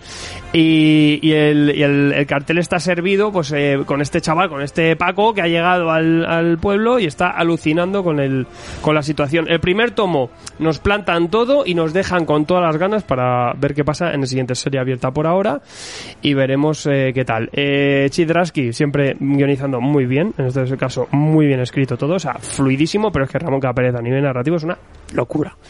Aquí, como decimos, es un trabajo mucho más suelto, de abrochazos, abrochazos eh, a Pentel, ¿sabes? Una cosa rapidísima. Y luego decir que el, color de Mike Spicer es espectacular. Cómo trabaja las luces es increíble. O sea, ya no solo la las atmósferas, la narrativa a, color, sino que también el tema de las luces. Increíble este trabajo. El cómic indie y brutal. Es, es un poco badass, es un poco redneck, mantiene cierto thriller, mantiene cierto misterio. Y decir que ahora mismo, de las series indies, más golosas que hay. Y es carne de adaptación esto, ¿eh? Vamos, Esto es carne de todo, sí, totalmente, porque esto te sacas una serie de Netflix con bajo presupuesto, no tiene mucho más rollo. Ninguno. Ninguno. Premisas en pueblos eh, americanos, que la semana que viene vendremos con más. Porque es que han salido unos cuantas, que es ¿Ah, el, sí? El Mad Mother, el Grendel Ah, Kentucky. ah, sí, la no, de no paramos de... verdad. Estamos en pueblo metidos. que esta eh, yo la había leído el- los primeros números hace meses hace meses porque si habéis visto la portada eh, invita a entrar a, a leerlo o sea Es un esta- rojo muy chillón. es- no no Es que los colores son... la ilustración de la, la madre con un bebé y la madre es, es una calavera es ¿eh? súper Sí. impactante yo entré solo por la por Bueno, curiosidad decir que las portadas de Ramón Capé son brutales y las y las alternativas, los pin-ups que hay también salen todas buenas. Y, y eso, que yo leí los primeros números y me flipó, porque tenía ese rollo que tiene Revival, ese rollo pueblecito rural y tal, y con además el rollo de que aquí no son retornados, pero gente que no muere. Y el macarreo ese de va, va el poli, te mete un tiro, le- lo de enterrar a la gente y tal. ¿Cómo se bu- buscan un poco el giro de tuerca de, de cómo castigar si no se puede ma- matar y tal? Y me pareció un bombazo. Y cuando me enteré de que se lic- licenciaba aquí, dije, esto va a ser uno de los pelotazos. Además, viendo que en la firma que el, el Zarsky está ahora mismo on fire, eh, siendo el, eh, el guionista de Daredevil, que por cierto hay una referencia muy chula a Daredevil dentro de la serie, no sé si os habéis fijado. Y eh, yo llevo avisando, cuando me enteré de que se licenciaba esto, llevo diciendo, ojito con esta, que Os va a, ser, dije. va a ser uno de los eh, indies del año. Totalmente, totalmente. Sí que le veo a la gente como con, con desconocimiento a lo mejor, ¿no? Yo, que yo creo que están esperando a ver, porque quiero decir, esto salió la semana pasada. El primer tomo sabe muy bien, ¿eh? Sabe muy bien. Está muy bien, a muchos niveles, ¿eh? O sea, muy bien. De series indies que dice, bueno, esta mejor es más nicho, es para no sé quién. Esto lo- os la recomendamos a, a cualquiera de vosotros, seguramente os va a interesar. La premisa, el arranque es espectacular. Eh, Stillwater, rabia, rabia, te la he robado y ahora te mato, Joel, porque no pasa nada que la revives. No pasa nada. Yo, mientras no salgas de la cueva, todo cero problema. 17,95 es tapa dura, son 136 páginas. Sí, de las que Ramón Capérez y la madre que los parió y Michael Spicer, gente, gente que canadiense. Pues de canadienses salto a más canadienses. Jeff Lemire, Una cosa rara. Tyler Crook, Otra que me roba. Coronel Weird, Oh, Cosmagogo. Doctor Manhattan. Cosmagogo, eh, flipas, tío. Bueno, pues tenemos un spin-off nuevo de eh, Black Hammer. Bien. Black Hammer, ya sabéis, serie que tenemos en cuatro tomos, pero luego tenemos 70.000 spin-offs Sí, Creo que son que en total complementan todo. siete spin-offs. Ojalá haya una segunda vuelta de Black Hammer, tengo muchas ganas de que mejor Que sí, que sí, que está anunciada, pinta ¿eh? que está anunciada, o sea Sí. que volverá. Pero sí que el, el arco está cerrado y mientras vamos a tener spin-offs. Sí que es verdad, yo veo muchas voces de gente que le sabe a poco. Y es verdad, ¿El es qué? verdad que son muy sencillitas estos spin-offs y spin-offs- Pero cumplen. Sí. Cumple, a mí me Ujú. cumple. Doctor y Star, tal. llaman a gente guay y Lemaire hace cosas, pues a lo Lemaire. Ciencia ficción, muy ligera y sencilla, pero, pero atrayente. Coronel Wade es uno de los personajes más guapos que hay. Es muy guapo. Es muy, muy guapo. Tiene un rollo Starman con, no sé, con este, ¿Cómo se llama? Manhattan, El, el de Strange. con Adam Strange, Adam o sea, sí, claro. el tema pool, eh, todo, todo ahí metido. Bueno, Flash Gordon, claro. Flash Gordon, o sea, pero a la vez eso, muy místico, viaja en el tiempo, en el espacio, en el universo, vuela, va en el tiempo, bueno, es una locura lo que hace el Coronel Wade es siempre, y además parece que está como una puta cobra, claro, es que pierde, es que el hombre ha perdido la cordura de tanta historia, claro, el tener ese conocimiento tan, tan ahí visto, pues es un poco como el tema de, de Matadero 5. Mm. Tenerlo todo a la vez, Sí. eres ser consciente de todo, Es eso. te vuelve loco, ¿no? Pues Coronel Wade es así. Aquí lo que tenemos es eh, una historieta que nos sirve para repasar su vida y su pasado y a la vez pues para contarnos una aventurilla de este Coronel Wade. En la, en la portada ya vemos eh, a Coronel Wade y eh, su yo niño y su yo más joven, ¿no? El Ah, niño es además Tintín. es un trasunto de Tintín. Ojo, ¿eh? Es verdad, pero bueno. Y, y también vamos a ver su. Pues cuando él era adulto, que era, era un, un agente Fighter. espacial de la Vale. NASA, pero que iba a hacer misiones pool por ahí, ¿no? Con su rayo- pistola de rayos láser. Bueno, ¿qué pasa? Pues que este hombre está ahí en la paranoia, de repente. Bueno, yo arranca el cómic y lo he puesto yo en Discord, en el grupo. Digo, me encanta. Yo esto es lo que me pregunto todos los domingos. ¿Dónde estoy? ¿Cuándo soy? O sea, me encanta esto. Se pregunta este Pues se de- despierta en un sitio que es una gasolinera, no sabe ni cuándo ni dónde está, o sea, nada, y de repente vas a em- empezar a ser consciente de todos sus pasados y futuros, ¿no? ¿Por qué? Porque va a estar buscando algo, se le ha olvidado algo, se le ha olvidado algo importante, o sea, él, él en su paranoia, No cerró el gas. se le ha olvidado algo, no sabe bien qué es, algo se ha dejado por el camino, entonces ¿qué va, pues, ¿qué va a hacer? Pues eh, volver a consultar a sus yo's para ver qué demonios ha sido durante toda su vida. Entonces, bueno, lo que va a estar haciendo es vivir sus pasados mientras va buscando a ver qué demonios se ha olvidado. Eh, dime. Puedo hacer spoiler, yo creo que es recoger al niño del karate. Seguramente, a lo mejor algo así. Mm. Algo así. Decir que sí es verdad que lo que se le ha olvidado, a lo mejor un poco chorrilla, pero bueno, es relevante para lo que pasa en Black Hammer. Bueno, ¿vale? no lo voy a ver. También es un cómic que eh, podéis leerlo ya una vez pasado Black Hammer. Sería ya, eh, estaría introducido, habría que leerlo por, la tontería que se le ha olvidado nada más. ¿eh? Lo podéis leer a partir del cuarto tomo.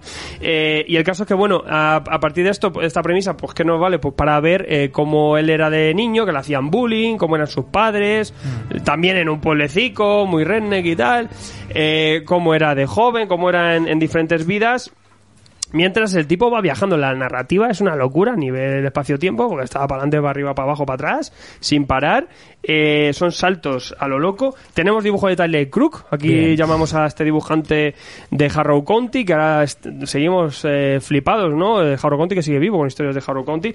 Y aquí pues se pasa a hacer sus acuarelas con un Coronel Way que le funciona a las mil maravillas. o sea, mm, espectacular, como dibuja todo, los rayos cósmicos, la rotura del tiempo, a nivel narrativo, eso sí, es rapidísimo. Es un cómic que lo lees en dos segundos. Pero escúchame, como todos los spin-offs. Como todo, Warhammer. pero todavía más, porque sí que Tyler Crew eh, necesita esos espacios amplios. Pues mira, aquí te está enseñando Sergio el, al antidios, ¿no? Este ser que llega a darse y a tal. No se va a ir, por ejemplo, a esta época, ¿no? También, donde tenemos esos momentos finales. Aquí complementamos incluso unas poquitas cosas.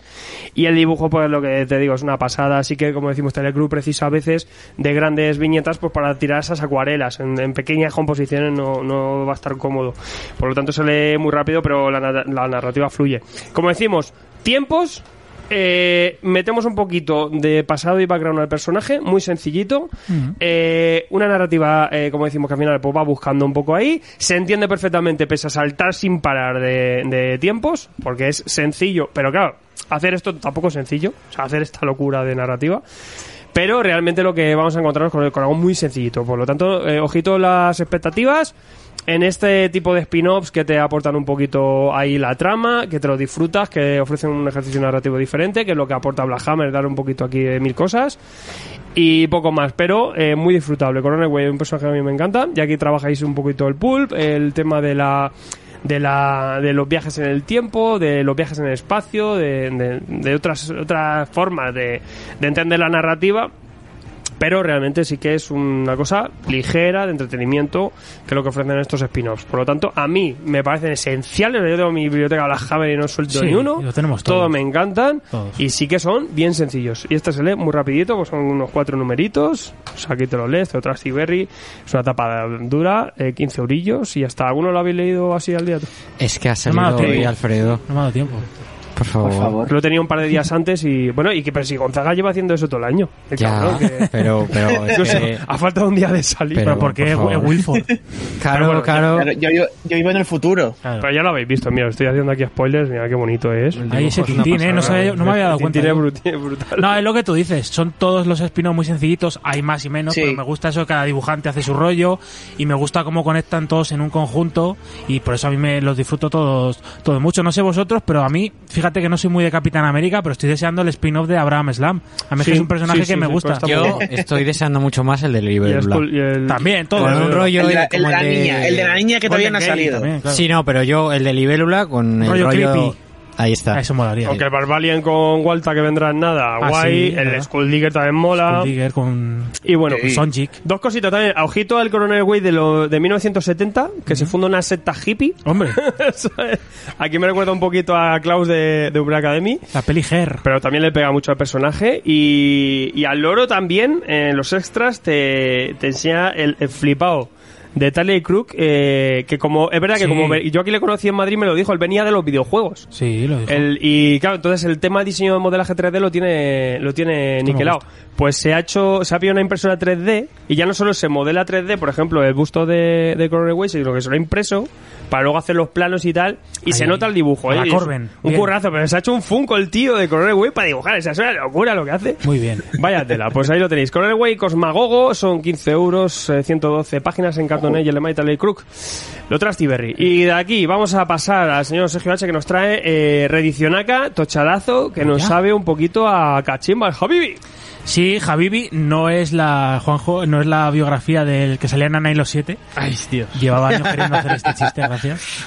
Es un rescate, hoy traigo, traigo un rescate, traigo un rescatillo, no traigo nada de contexto histórico, ni cultural, ni nada, así que esta os libráis, amigos. Pero traigo un tomo, eh, un tomo que es una edición por parte de Astiberri, que es una obra de arte, es una obra maestra de, de edición, es una preciosidad, así eh, imitando un libro religioso, un Corán, eh, con grabados, con pan de oro, es una, es una brutalidad, tamaño pequeñito, la calidad del papel. Y traigo una obra de un autor que a mí me gusta mucho, que es Craig Thompson, autor estadounidense, Habréis leído seguramente Blankets, eh, para mí su, su gran obra, su, su mejor obra, una obra que da para programa. El eh, Bóndigas del espacio. no, sí, también. No es tan, no es no posee, no tiene tanta, tanta pretensión como esa, pero sí, también es, obra suya. En, en ese caso, pues nos contaba su infancia en Wisconsin y todo esto, todo este rollo Slice of Life que tanto a mí me gusta. Y bueno, en este caso, Habibi, una obra que yo me regalaron eh, Blankets, creo que fue hace dos navidades. Evidentemente, nada más acabarlo fui directo a por Habibi, pero ya no lo pude conseguir. O sea que estamos hablando que ha estado eh, agotado por parte de Astiberri durante muchos meses. Y ahora nos han traído esta tercera re- tercera reedición, que bueno, por lo, por lo tanto lo traigo aquí como si fuera una novedad más, que al fin y al cabo ya muchas veces reediciones son casi novedades ya muchas veces, y más cuando ha estado tanto tiempo esto que no ha estado disponible. Bien, Habibi en Craig Thompson se marca aquí pues un tomazo de unas 650 páginas, fácilmente, una cosa así, ahí os queda. Esto puede calzar una, una mesa si no fuera porque es un tomo espectacular, tanto en lo bonito como en lo que contiene dentro. Pero bueno, la narrativa que tiene Craig Thompson, eh, la forma de, narrar, de contar las cosas, única diría yo, yo no he visto nada igual, con ese blanco y negro súper detallado, ese blanco y negro brutal, esas tintas espectaculares, eh, se hace una densidad de obra pues casi como si fuera la mitad de páginas, o sea que lo vais a agradecer mucho. Y una obra que nos va a contar la historia de Dodola, la, la chica, y Zam, eh, un chico, ella es de raza de piel clara, musulmana, y él es negro, de piel negra, el, el chico Zam, eh, al que ella llamará cariñosamente Habibi, pues un nombre con mucha, con mucho significado en el, en el tema musulmán, en la religión y la cultura musulmana, pues es eh, un poco la historia de estos dos personajes, eh, unos niños que Habibi se- significa cariño. ¿eh? algo así, lo dice al final del tomo, tampoco por no desvelarlo, así hace una simbología muy bonita, pero sí, tiene, tiene bastante significado. Vemos ya a esta niña de que con nueve años la casan, con un, pues con un escribano, pues tú verás una niña de nueve años, y ya desde entonces ya pues se verá pues eh, abocada pues a eso, a usar su cuerpo, a que la, a tra- que trafiquen con ella, a estar en arenes de jeques y todo esto. Encontrará en una de sus fugas a este Habibi, a este Zam, un chico mayor que ella y pues de- desde el principio será pues una figura de madre, de hermana para ella, incluso de, pues de, de romántico, de amante y son unos personajes que se irán encontrando, se irán perdiendo y se irán reencontrando con el tiempo. Seguirá un poco la historia de amistad, ya digo, paterno-filial, de amor entre ellos, a la par que nos van contando pues este contexto histórico que bueno, sería una historia atemporal si no fuera porque de vez en cuando el autor nos dibuja por ahí algún edificio, algún algún coche y tal, podría estar perfectamente enclavada en cualquier parte del tiempo en esta en este misterioso y lejano Lejano Oriente, una historia que mezcla, pues eso, la- esta historia tierna de estos dos personajes que se van buscando, con todo tipo de leyendas, de cultura, de musulmana, religión, teología, eh, escritura, todo, todo está aquí metido, todo perfectamente medido por Craig Thompson, que es un autor brutal. Y nada, emplazaros a que leáis esta gran obra, que ahora que está disponible después de tanto tiempo. A mí Craig Thompson me parece un autor brutal y sin duda tanto esta como su Blanket son obras carne de, de análisis en un futuro y muy muy disfrutables. Es un autor pues que es una especie de, pues yo que sé, Frederick Peters, todo este tipo de Sí. Guy Delis, un autor que la gente ajena al cómic eh, que conoce, que sus obras, de hecho Blanquet no sé si lleva siete, ocho, nueve ediciones, que la gente ajena al cómic pide y que bueno, en este formato de novela gráfica, pues son muy vendidos y son muy disfrutables en todo el mundo y por algo será. Yo creo que es una de las grandes voces del cómic de autor americano. Totalmente, yo tengo por ahí pendiente el Blackest todavía, soy un herejazo tremendo. Y para, no, no, para la temporada que viene yo creo que no vamos a faltar a la cita para Bien. traer, para traer al menos Blankets. Habibi seguramente también vendrá por aquí. Y, y lo que tú dices, la edición lleva tiempo, es un tocharazo Brutal. cartón en Astiberri muy voluminoso. Precioso. Son casi 700 páginas, pero bueno, ahí lo tenéis. Son 40 euros el Habibi, eh, otro imprescindible autor, Craig Thompson, cartone, 672 páginas. Que no es poco, que no es poco. ¿Y ahora que, que- con qué vienes? ¿Qué es esto? Con un tal señor Jules. El señor Jules. Me estoy fijando que hoy tres de mis cuatro obras eh, vengo con nombres propios, ¿eh? no, no estaba planeado, ni mucho menos. vengo ahora con, me paso de Astiberri a Harriet Ediciones, una edición, una editorial nacional eh, menos conocida, pero que también hay que darle, hay que darle voz. Tiene muchas obras interesantes. De hecho, yo he traído alguna por aquí, de, recuerdo la temporada pasada. Esta de los últimos de Filipinas, que tenía un dibujo y un acabado espectacular, por ejemplo. Dale la oportunidad a cositas de Harriet, que tienen cosas muy chulas. Y en este caso nos, eh, nos licencian, nos editan algo de, pues de cómic francés. Este señor Jules, eh, una obra de Aurélien de, de Cordray, Habéis visto qué nombre más bonito. Un tipo que ha guionizado pues Amarga Rusia, por ejemplo, un tomo único que publicó Norma, o que, fíjate, guionista, es el guionista de Kids, esta nueva que trae esta semana Nuevo 9, y que seguramente alguno de nosotros traiga. Lo mismo la, la pillo hasta yo, porque he visto que una de las portadas alternativas es una, un homenaje al póster de los Goonies, con lo cual seguramente la, hasta la, la robe yo. Y el dibujo de Arno Monin, Arno Monin, me suena Arno Monin, ¿quién es Arno Monin? Pues eh, hace poco trajimos este de Cidru, la adopción, que muchos picasteis y ha tenido bastante buena acogida, pues vas a tener aquí otra vez un Arno Monin en un registro un poco más oscuro, pero con ese estilo, con acuarela, estilo reconocible que tanto nos gustó en la adopción de, Cidru. Bueno, pues en un tomo de 20 euros a 20 euros las 86 páginas, un tomo europeo conclusivo, formato álbum cartoné estándar normal, bien editado. Vamos a tener a este señor Jules, un señor mayor así, pero fuertote, gordote y con mala, que todavía tiene rabia, tiene mala folla, una especie de, de Russell Crowe dentro de 10 años, un tío así, un tío así grandote y que impone que es un tío que, bueno, tiene un pasado detrás con su mujer, que falleció y tal, no sabemos muy bien, no lo ha superado. Y el tío pues regenta un prostíbulo en su, en su hogar, eh, trabajan varias señoritas para él y él es un poco el, bueno, el, el- la madame, no sé cómo sería el equivalente, el chulo, ¿no? Por así decirlo.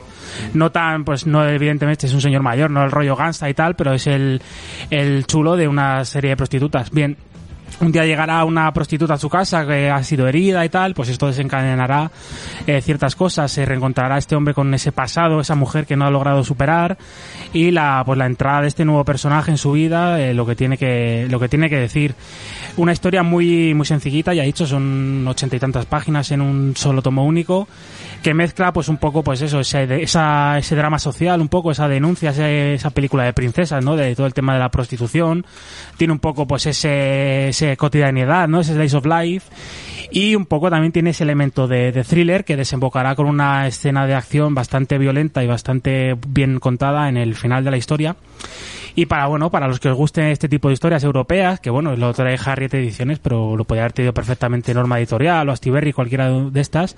Es un tomo de, de calidad, se lee, se lee rápido, se lee bien, sobre todo, bueno, está el dibujo de Monin, que los que, los que hayáis leído ya la opción sabéis que es un dibujante muy bueno, tanto el acabado como esas acuarelas, ese, ese lápiz sencillo, ese lápiz eh, sutil, yo creo que le va muy bien. El coloreado aquí es un poco, tiene escenas un poco más, más oscuras, la historia lo, lo requiere, pero en general pues un tomo único que a mí me ha gustado y que yo recomiendo pues a todos los que vais picando así tomos eh, únicos de Norma, de Ponemon, de tal, historias así, este puede encajar bastante, que por 20 euros tenéis una historia completa y bastante bien contada.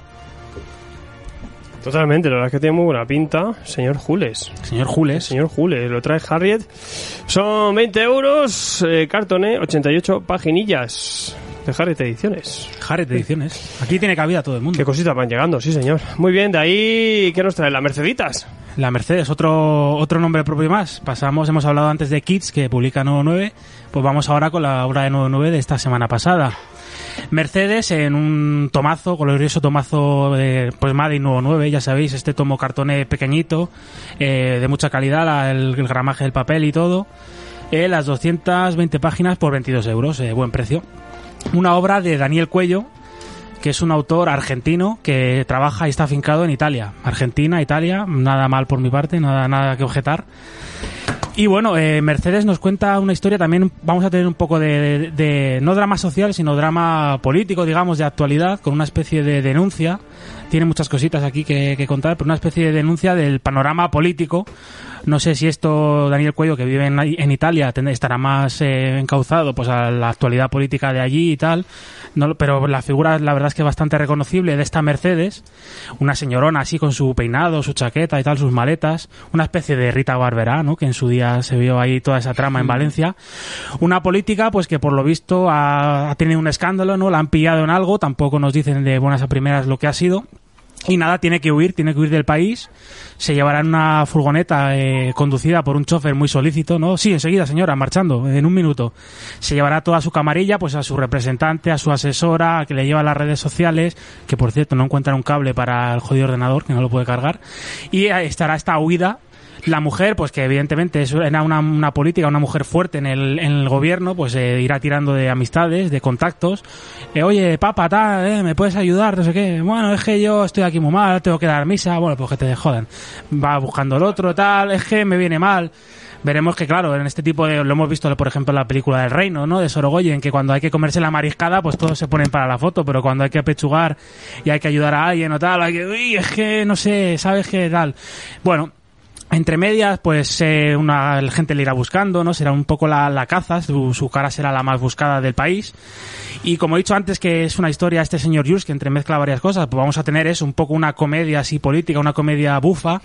Vamos a tener esa huida, ese thriller, con un personaje, pues ya digo, muy, muy característico, muy potente, esta Mercedes, se irá ella con sus maletas, se irá diciendo, dale la maleta a esta, tal, dale, coge esta maleta, veremos lo que va conteniendo cada maleta y veremos a ver si al final esta mujer eh, logra huir, no logra huir o qué pasa con su vida, pero bueno, es un personaje bastante, bastante potente que real, pues por desgracia existen en la, en la, en la vida real, como Dani Cuello nos cuenta aquí, Daniel Cuello, un autor que bueno ya tiene residencia Arcadia, su obra anterior publicada aquí en España la publicó D-Books y lo que he vuelto a decir antes, un tomo único, muy sencillito, de, leer, digo, porque son 200 páginas y bueno, le tenéis que pegar un rato. Eh, la lectura es muy fluida, eh, suele tener poco texto y está muy descomprimido, muy bien narrado. El dibujo es muy naif, es eh, muy feote, así muy, pues digamos, eh, caricaturesco en, en exceso. Un dibujo que, bueno, puede, puede recordar a Christoph Blaine, por ejemplo, el de Isaac el Pirata o a, o este de, al autor de Vampir. Un dibujo así en esa, en esa línea, pero ya digo, un tomo que a mí me ha, me ha gustado, me ha entretenido. Tiene detallitos, por ejemplo, no sé si será, porque no creo que en el original esté así, eh, me, menciones a Almodóvar o cosas así eh, que son nuestras, que supongo que será cosa de la traducción, que bueno, a mí me ha sacado un poco, pero vamos, un pero sin importancia y un, y un tomo disfrutable, bueno, autor argentino ya ha dicho que publica en Italia, o sea que todo bien. Pues la verdad es que a mí me gusta por el color, ¿eh? El color, sí, Pues sí, es que es un, es un dibujo que puede parecer feote, pero que luego funciona. Tío, el tío así como muy bohemio, muy suelto, no sé. sí, me- Christoph Blaine con narices imposibles y tal, muy desgarbado, pero luego lo lees y funciona. La portada me flipa también. La portada todo, está muy todo, bien todo. elegida. Daniel Cuello en tu cuello. Lo trae Mercedes nuevo 9, nuevo tomo integral, también como siempre preciosamente editado. Este Ricardo es un fricazo. Eh, cartoné 240 páginas y acercaos, acercaos. Yo esto me lo voy a apuntar, eh, lo tengo pendientísimo. Interesante, es un europeo pendientísimo, pendientísimo, muy Todo lo que trae Nuevo 9 ya es muy interesante. Pues sí, la verdad es que sí. Vale, eh, y ahora aquí la deshumanización. Sí, la, la, deshumanización de, la deshumanización de la raza humana. Ya dejamos los Dios. nombres propios y nos vamos. Yo creo que he traído hoy cuatro editoriales distintas. Pues vamos a por otra más, una que me gusta mucho, ya lo sabéis, eh, a Ponenmon. Y a este nuevo bombazo, este nuevo tomo integral que nos sacan, Inhumano, ¿eh? algo Human, que cantaban The Killers. Un tomo, pues en el formato habitual de álbum, tapa dura, un poquito más grande que los que suelen editar Ponenmon, muchos de ellos, como por ejemplo Preferen- Preferencias del Sistema. Eh, unas 100 páginas a 25 euritos, la verdad es que está bastante bien por un tomo de ese tamaño y de esa calidad y de ese número de páginas. Bueno, eh, obra de, bueno, vamos a decir primero la el aspecto técnico. Eh, Denis Bajiran al guion junto a Valérie Moguen. Los dos hacen el, el guion a la limón. ¿eh? Hemos podido ver este tipo de autores pues en sagas europeas como Universo, eh, Alix o Elric. Y el dibujo, dibujazo de Thibaut de Rosebrun, ¿eh? veréis que, que nombraco, ¿eh? Thibaut de Rosebrun, parece un, yo que sé, un normando de, de la época o algo así. Y nos van a traer un relato de ciencia ficción, ciencia ficción en, principio, luego veremos si hay más cosas y lo que puedo contar, lo que no os puedo contar, lo tendréis que descubrir vosotros. Y vamos a ver una especie de expedición, una nave eh, colonizadora que pertenece a una empresa colonizadora con varios miembros de la tripulación, pues creo que son dos hombres, dos mujeres, eh, un, un hombre de raza asiática, otro de raza de raza negra y una mujer que es un pues como Michael Fassbender en Prometheus, es un sintético, es un robot, como bueno, pues como la película de Alien que entran en un planeta y de repente eh, pues se estrellan, eh, pierden el control de la nave y se van a parar a un mar, se estrellarán contra un mar rojo, rojo sangre, y claro, pues ante la imposibilidad de sobrevivir se empezarán a agobiar, empezarán a luchar por su vida, por subir a la superficie de este mar que es todo sangre que les rodea, cuando de repente aparece el tentaculismo, aparece una, una especie de pulpos, que primero evidentemente los tripulantes van a desconfiar de ellos, pero que los salvarán, los, los llevarán hacia, hacia arriba, hacia la superficie y los, y los salvarán de morir ahogados. De hecho, un, un- otro tripulante morirá en el, en el- en- al estrellarse la nave, perecerá. Y llegarán ahí y verán una isla eh, habitada por seres humanos pues idénticos a ellos, eh, parecen una tribu, eh, visten con taparrabos y tal, que pues todos empiezan a ver que tienen un aire así cansino, no se, no se expresan bien, como que todos repiten lo mismo, una letanía, eh, no saben muy bien, empiezan a hablar de, del gran todo, porque el gran todo va a llegar, el gran todo volverá. Bueno, vale, pues no sé, muy bien, chico. Vemos que les alimentan, tal, eh, les dan cobijo y tal, pero vemos que no, no empieza a ir muy bien la cosa, no, no tienen, no tienen muy buenas vibraciones, ¿no? Con esto, con esta gente que hace una gente que son humanos, porque son humanos en un planeta por aquí perdido y tal, eh, que, que pinta toda esta gente aquí vemos a- vamos a ver cómo el rollo sectario que eh, va teniendo toda esta tribu irá atrapando a algunos miembros de la tripulación y otros pues lucharán pues por investigar qué está pasando aquí. Hay una especie de, de volcán por ahí que puede tener la llave de este misterio.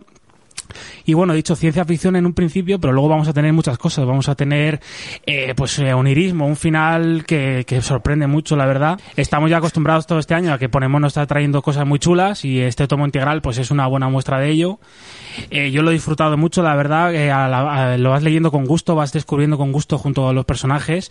Vemos, vamos viendo todo lo que hay detrás, eh, todo lo que, lo que implica este, esta isla y estos habitantes.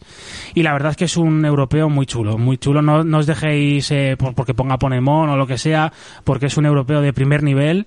Gráficamente el dibujo de Rosebrum es espectacular tanto en el pues en el acabado como en el sobre todo el coloreado que da pues ese principio con ese con ese mar rojo sangre. Y luego según van avanzando los personajes en la aventura según van a, también tiene un, po- un poco ese ese punto de aventura lo Julio Verne no esa, esa investigación ese viaje al centro de la tierra. Vamos a ver como el color es muy importante en la ambientación y en situarnos en todo momento. Y a mí me ha gustado mucho eh lo pues eso tomo único ciencia ficción ¿Para qué, ¿Para qué decir más? Eh, apuntaros. eh, ¿Os, ¿Os gustó preferencia del sistema? ¿Os gustó todo este tipo de, de cosas? Pues una más. Otro Ponemon. Muy sorprendente. Otro Ponemon. Ponemon del bueno. Y también en gran formato que sale este. ¿eh? Sí, sí, más grande que Inhumano, 25 euros. Nazanael, que es el que traje yo también hace poco, así una ciencia ficción muy chula, pues todo en ese... Este más, se lee más, tarda más en leerlo y te deja mejor. YouTube pues. lo enseñé y funciona un poquito más. Pues este lo enseñas- que flipas. Es este que los enseñas. Ponemones, madre mía. Eh, 15, 25 euros, eh, 100 euros, 100, 100 euros iba a decir. Son 25 Joder. euros, 100 páginas, 100 páginas de cartoné. Que lo tenéis ahí, otro, otro álbum de Ponemon. Y de aquí vamos a pasar al señor Juanjo, que sigue un poco la estela de SGH y se trae un rescate de esto, esto de Dolmen. Sí, sí. Dijimos que cuando hiciéramos el, el programa cambiándonos los roles íbamos a avisar antes. Me ha adelantado, ¿no? Joder, me, ha- macho. me ha imbuido su espíritu. He ido a coger, ido- ido a coger esto y digo, "Oye, pero si no está, ¿quién se lo ha llevado? Y ha sido tú. Nada, algún, algún lobezno o algo te buscamos para la próxima, Bueno. no te preocupes. Me encanta. Sí, porque esto es Billy Bolita. Olé. Pero- Wow. Pule, Puleville. Wow. Bill. Que fíjate aquí, en España no lo veo que fuese tan conocido como otros productos de la revista Spirou, seguramente por esa publicación tan errática que ha tenido. Sí. Y, y a la vista está que hasta ahora no ha llegado a esta edición definitiva. Oh, Esta edición que- que creo, de hecho, que es coedición. Mm, o junto sea a que, Francia, sí. que esto le da además un plus de parece que se lo han currado todavía más con un montón de extras y demás. De Que- hecho, ya de buenas a primeras, perdona, yo que suelo hacer casi todas estas de Dolmen de europeo de fuera borda, ya el tamaño y toda la edición es distinta, es mejor a lo habitual. A mí ya me da el toque, digo, ¿esto dónde lo pongo? ¿Al lado de Tifitón? Yo creo que eso, que, que, Una que edición- sea con estas características por esta, eh, por esta Mm. historia de la coedición. ¿Qué tenemos aquí? Pues la- es una obra de autor, aunque no lo parezca. Mm.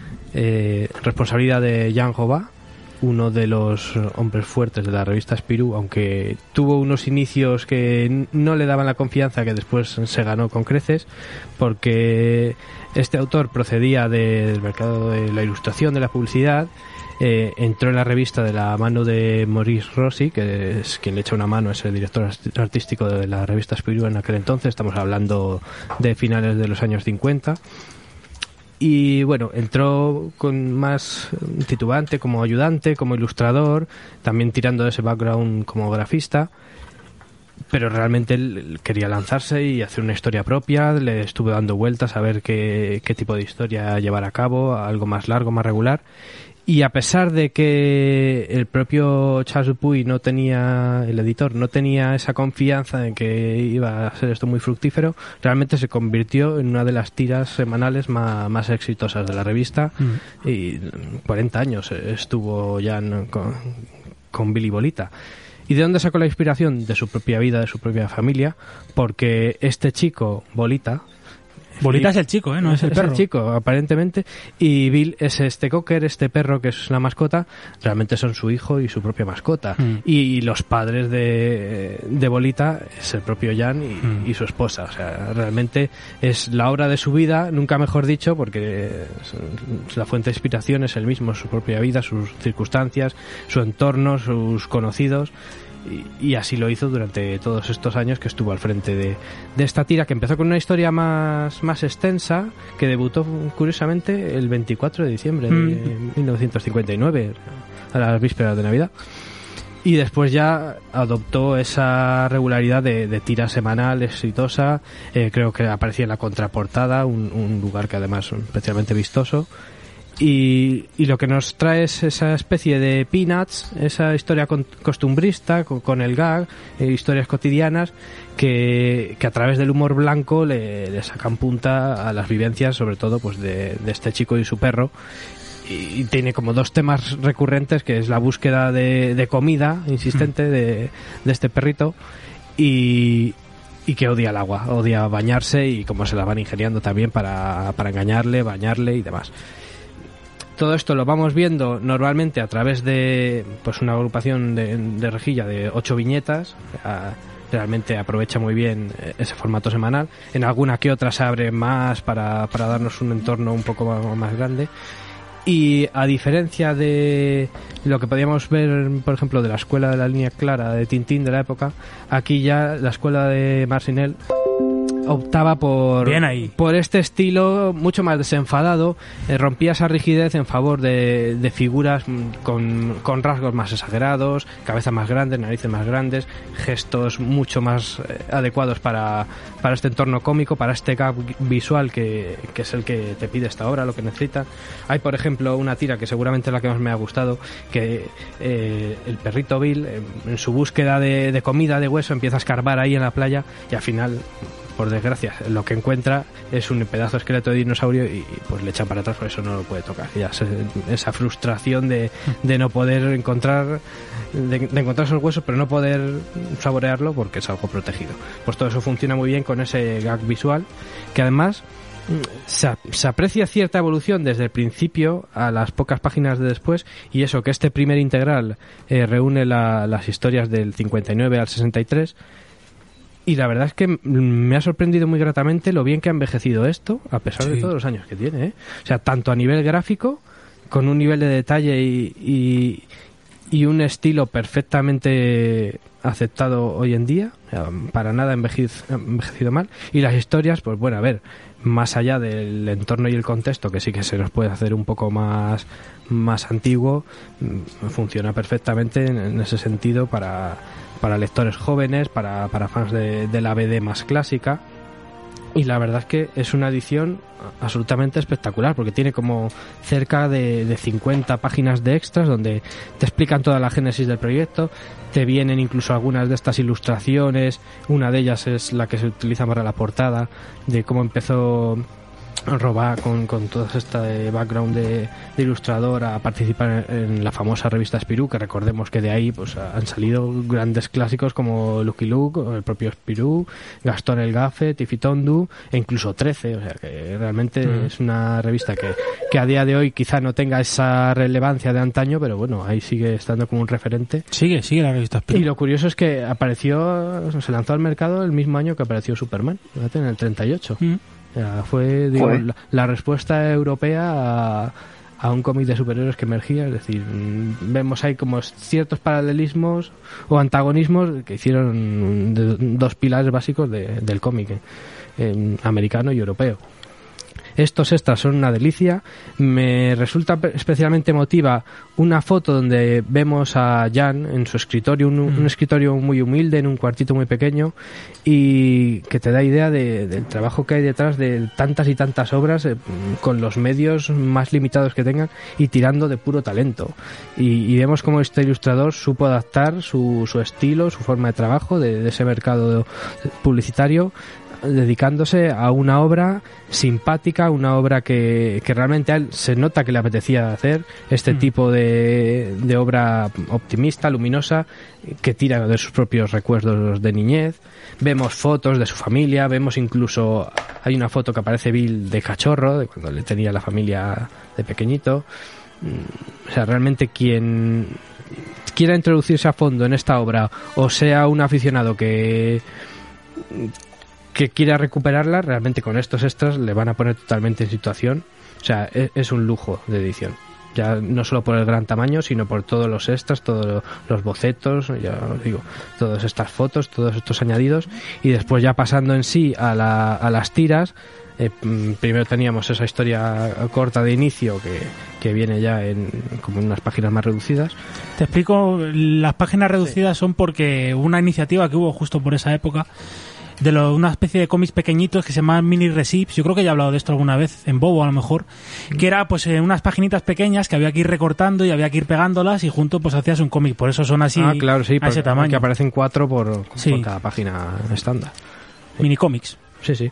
Y después ya pasamos a pues a las tiras semanales de normalmente una página y algunas que tienen un par de ellas, un poco más extensas, que parece que es lo típico que es para leértelo un poco en pildoritas, un- una historia y un par de ellas, pero realmente si te pones del tirón Es muy agradable. Mm, sí, la verdad Claro. es que también eso me ha sorprendido que, que no se te hace pesado, se hace bastante más llevadero y además que a pesar de ser un humor blanco que, bueno, pues un público más adulto le mm, puede dejar un poco más indiferente, es bastante agradable de, de leer, con, con- tiene además muchos guiños, aquí vemos un guiño a Masupilami, por ejemplo, al que también tiene muchos detalles que sacar.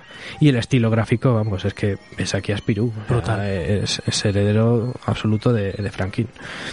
Así que bueno, mm, no sé cuántos mm, integrales van a ser, porque realmente, claro, si, Si los quieres sacar todos o sea, unos cuantos. hasta el pero- 2001 realmente que estuvo al frente de la serie, ya en el 2003 tuvo que dar el relevo porque ya por problemas de salud y en el 2006 desgraciadamente Jan Jova ya falleció. Pero vamos, van a ser unos cuantos para, para abarcar todo todo ese periodo. Sí que es verdad que a este primer integral gran parte se lo comen esos extras que, Mm. que realmente ya en los siguientes no son tan necesarios porque esto ya te pone en situación. Me ha sorprendido gratamente, sobre todo al ver lo bien que, que envejece y, y todos Sí. los detalles, los dibujitos que tiene en los bordes de las páginas, muy muy cuidada, la verdad. Una cita, tiene una cita al principio de cada. que ya suelen currarse una cita para cada Sí, historieta, joder. Sí, sí, sí. O sea que Es realmente... como Clone Wars. Y bueno, pues es un añadido más a la colección Fuera Borda y vamos, es una de las series más exitosas de, de la revista Spirou, pero que aquí en España, Claro. pues en, en su momento se editó en la, en la revista Strong, pero se llamaban Kike y Lucio. Claro. Ha tenido una edición mucho más errática que ha hecho que no sean tan conocidos y tan consolidados pues como el propio Spirou, por ejemplo, Gastón Elgafe o muchos otros personajes de esa revista que, que no son mucho más cercanos o tenemos más visibilidad. Ha tenido adaptaciones a película de imagen de real, de, de animación, incluso no sé si vi por ahí algunas imágenes de, de un videojuego, alguna cosa, o sea que, que realmente en el mercado franco-belga esto tiene mucha, allí. mucha importancia, mucho más mucho más conocido y más popularidad que aquí en España. Pero bueno, yo creo que esta es la mejor edición posible para ponerlo Sí. un poco en el mapa, o sea, desde luego. No sé si tienes algo más que añadir. Poco más, me, decía, apóyame y tal, porque no sé qué, pero me has dejado flipado. Me- me lo he estudiado, me lo he estudiado, Hasta ¿eh? la escuela de Marcinel has, has nombrado, vamos. es que me- ese detalle me parecía importante. Vamos, a mí ya me, ha- ahí con- me has ganado. No, re- pues, volveré a decir lo que tú has dicho. Eh, este tipo de obras, eh, Tiffy Tondu, eh, Benito Sansón, que se mal publicó como Mono- Valentina Cero, o sea que tú verás, eh, los trasuntaban los nombres, o Johan y Pirluí, quizá en España han tenido ese arraigo de otras obras porque se han publicado mal, se han publicado a trozos y de aquella manera, pero ahora la- las recuperamos y es una de las cabeceras, como tú has dicho, de estrella de la época dorada, esos finales, esos 50, a principios de los 60, la época dorada del cómic franco-belga cuando Spirou y Tintín eh, se comían todo el pastel. Luego ya llegaría poco después Pilote y tal, y bueno, pero una, una obra que, pues, como has dicho tú, debe mucho a, al bullpen que había en ese momento, Morir Rossi como el director artístico, eh, Iván del Porte, que era el editor, que era un loco maravilloso con unas barbas así, que participaba en muchos guiones y en muchas historietas, y tú lo has dicho, el director, el jefazo Charles Dupuy, que bueno, era un tío bastante permisivo, y bajo este aura pues salían todo este tipo de obras y los grandes autores, la más grande cúspide de autores que ha habido en el cómic franco-belga, pudieron ir desarrollando. A este tipo lo cogió Franklin y le empezó a poner ayudante y tal, lo apadrinó, eh, Los Piratas del Silencio de Spirou, hacía fondos, hacía eh, tintas en las obras de Zorglub, y al final pues pudo sacar su, pudo sacar su obra. Es como dices tú, es humor blanco, no tiene la mala leche de Franklin con Gastón el Gafe, que quizás es el, el adalid de este tipo de, de obras, de, de tiras de una página, de dos, que fue el éxito de Gastón el Gafe también, el que ayudó a que salieran este tipo de cosas. No tiene ese humor meta, ¿no? Tal de Pobre Lampil, que lo traje hace poco, pero es muy agradable de leer. El dibujo es que es una absoluta barbaridad. Tiene eso, tiene Franklin, tiene la, la elasticidad, la caracterización, tiene ese entintado un poco así a lo... Y el color, el color está el muy color, bien. Es que ¿eh? es un, Sí, es sí. un dibujo brutal. A mí me parece brillante. Jan Roba no tiene tanto nombre, Eh, pero... editado en papel bueno. En papel bueno, claro, no papel satín. Es uno de los grandes nombres que siempre aparece, pues junto a Tillier, junto a Rossi, por supuesto, Franklin, de la, de la, pues de la mejor época que ha tenido el cómic belga. Y es una edición para, vamos, para, para flipar. Sí. Hasta el papel un poquito amarillico ahí. A ver si van calando este tipo de cosas, que las traemos ya Pues sí, varios. sí, No, y te transporta muy bien a esa época. fíjate. Sí, sí, es Integral desde 1959 hasta el 63 de Billy Bolita, primer tomo integral 34,95. Lo traen los amigos de Dolmen en Cartonet, 264 páginas de BD Classic. Potadlo. Muy bien, y de ahí eh, Otro nos has traído ¿eh? un rescate paniniesco Marvelita que Otro rescate que además está de actualidad. Capitán América, la verdad, rojo, blanco y negro, como el lobezno ese que decías tú antes. Pues eso, esos colores. ¿Qué es esto? Pues la verdad, como dice, tras el proyecto Super Soldado, tras el proyecto que creó el Capitán América, que es- esta obra se recupera ahora a, un poco a rebufo de eh, Falcon y... The Winter Soldier. Es que le carismática. estaba diciendo, en español, en inglés, ya es tengo que el cacao ya es, de- realmente de es esta gente. Falcon Pero y el de invierno. Por eso digo, Sí, bueno, pues de la serie de televisión, porque aparecía ahí Isaiah Bradley, que era ese, Isaiah, Isaiah Bradley. sí. ese Ah, capitán americanegro que realmente descubrimos, bueno, a ver, es de lo que va la obra, ya creo que ya no es un secreto, que fue eh, uno de los sujetos iniciales de experimentos para ese proyecto super soldado, o sea que realmente fue el primer Capitán América, realmente. ¿Qué tenemos aquí? Es una obra de principios de los años de los 2000 cuando esa Marvel atrevida de Joe Quesada y sobre todo de Axel Alonso, este, este editor que trajeron de Vértigo y que tantas obras y tantos autores eh, que revolucionaron esa Marvel eh, trajo de la mano, fue el que trajo a Garcenis a, a Punisher, a, a Morrison a los X-Men, e incluso fue capital para fichar a Straczynski en esa etapa de Spider-Man. Bueno, pues aquí realmente planteé un proyecto que inicialmente iba dirigido a la línea Ultimate, donde estaba previsto que debutase este Capitán América Negro, pero no salió adelante. Pero curiosamente lo reciclaron en algo que, que es incluso más importante, porque se incorpora a la continuidad oficial de Marvel, que es tener ese Capitán América negro mm, original que ni el propio Steve Rogers conocía su origen. O sea, en esta obra lo descubre de primera mano a través de, de sus familiares en el presente, le van narrando esa historia. Eh, también hay que recordar que eh, descendiente de este Isaías es el patriota, este integrante de los jóvenes vengadores, o sea que realmente ese legado se, también. se desarrolló después. Salió en la serie. Claro, y de hecho seguramente más adelante tenga más papel cuando funden esos jóvenes vengadores. Y, bueno, para poner en marcha este proyecto fichó a, a Robert Morales y a Kyle Baker, dos autores de color que le aportarían esa sensibilidad a esta historia basada en hechos reales, porque realmente se basa en experimentos que hicieron con, con personas de raza negra para encontrar una cura para la sífilis. Y bueno, de, de hecho al final viene un anexo donde te vienen un montón de, de hechos históricos que el propio guionista te explica que se ha basado en ellos para, para insertar en esta obra. Y lo que tenemos a, a esta, eh, este grupo de, de negros, al final son unos cuantos, a los que le someten a unos experimentos bastante horrorosos en plena Segunda Guerra Mundial pues para desarrollar ese super soldado que, que consigue ganar la guerra. Realmente es una obra atrevida en su momento ya no solo por trastocar el origen de un personaje, que eso lo hicieron por ejemplo con Lobezno Origen y vale, sí, pero no, no tuvo ninguna polémica. Esto era polémica por un lado porque el, el primer Capitán América fuese negro un montón de gente quejándose y criticándolo y, y tildando esto de herejía cuando el propio Joe Simon, co-creador del personaje, defendía pues el progresismo que esto supone. Algo que quizá hoy en día no nos sorprenda que, que hagan esto. Antes comentábamos en las noticias, pues este Batman negro, esta eh, Wonder Woman latina. Bueno, pero claro, esto en el 2003, imaginaos el impacto que tuvo.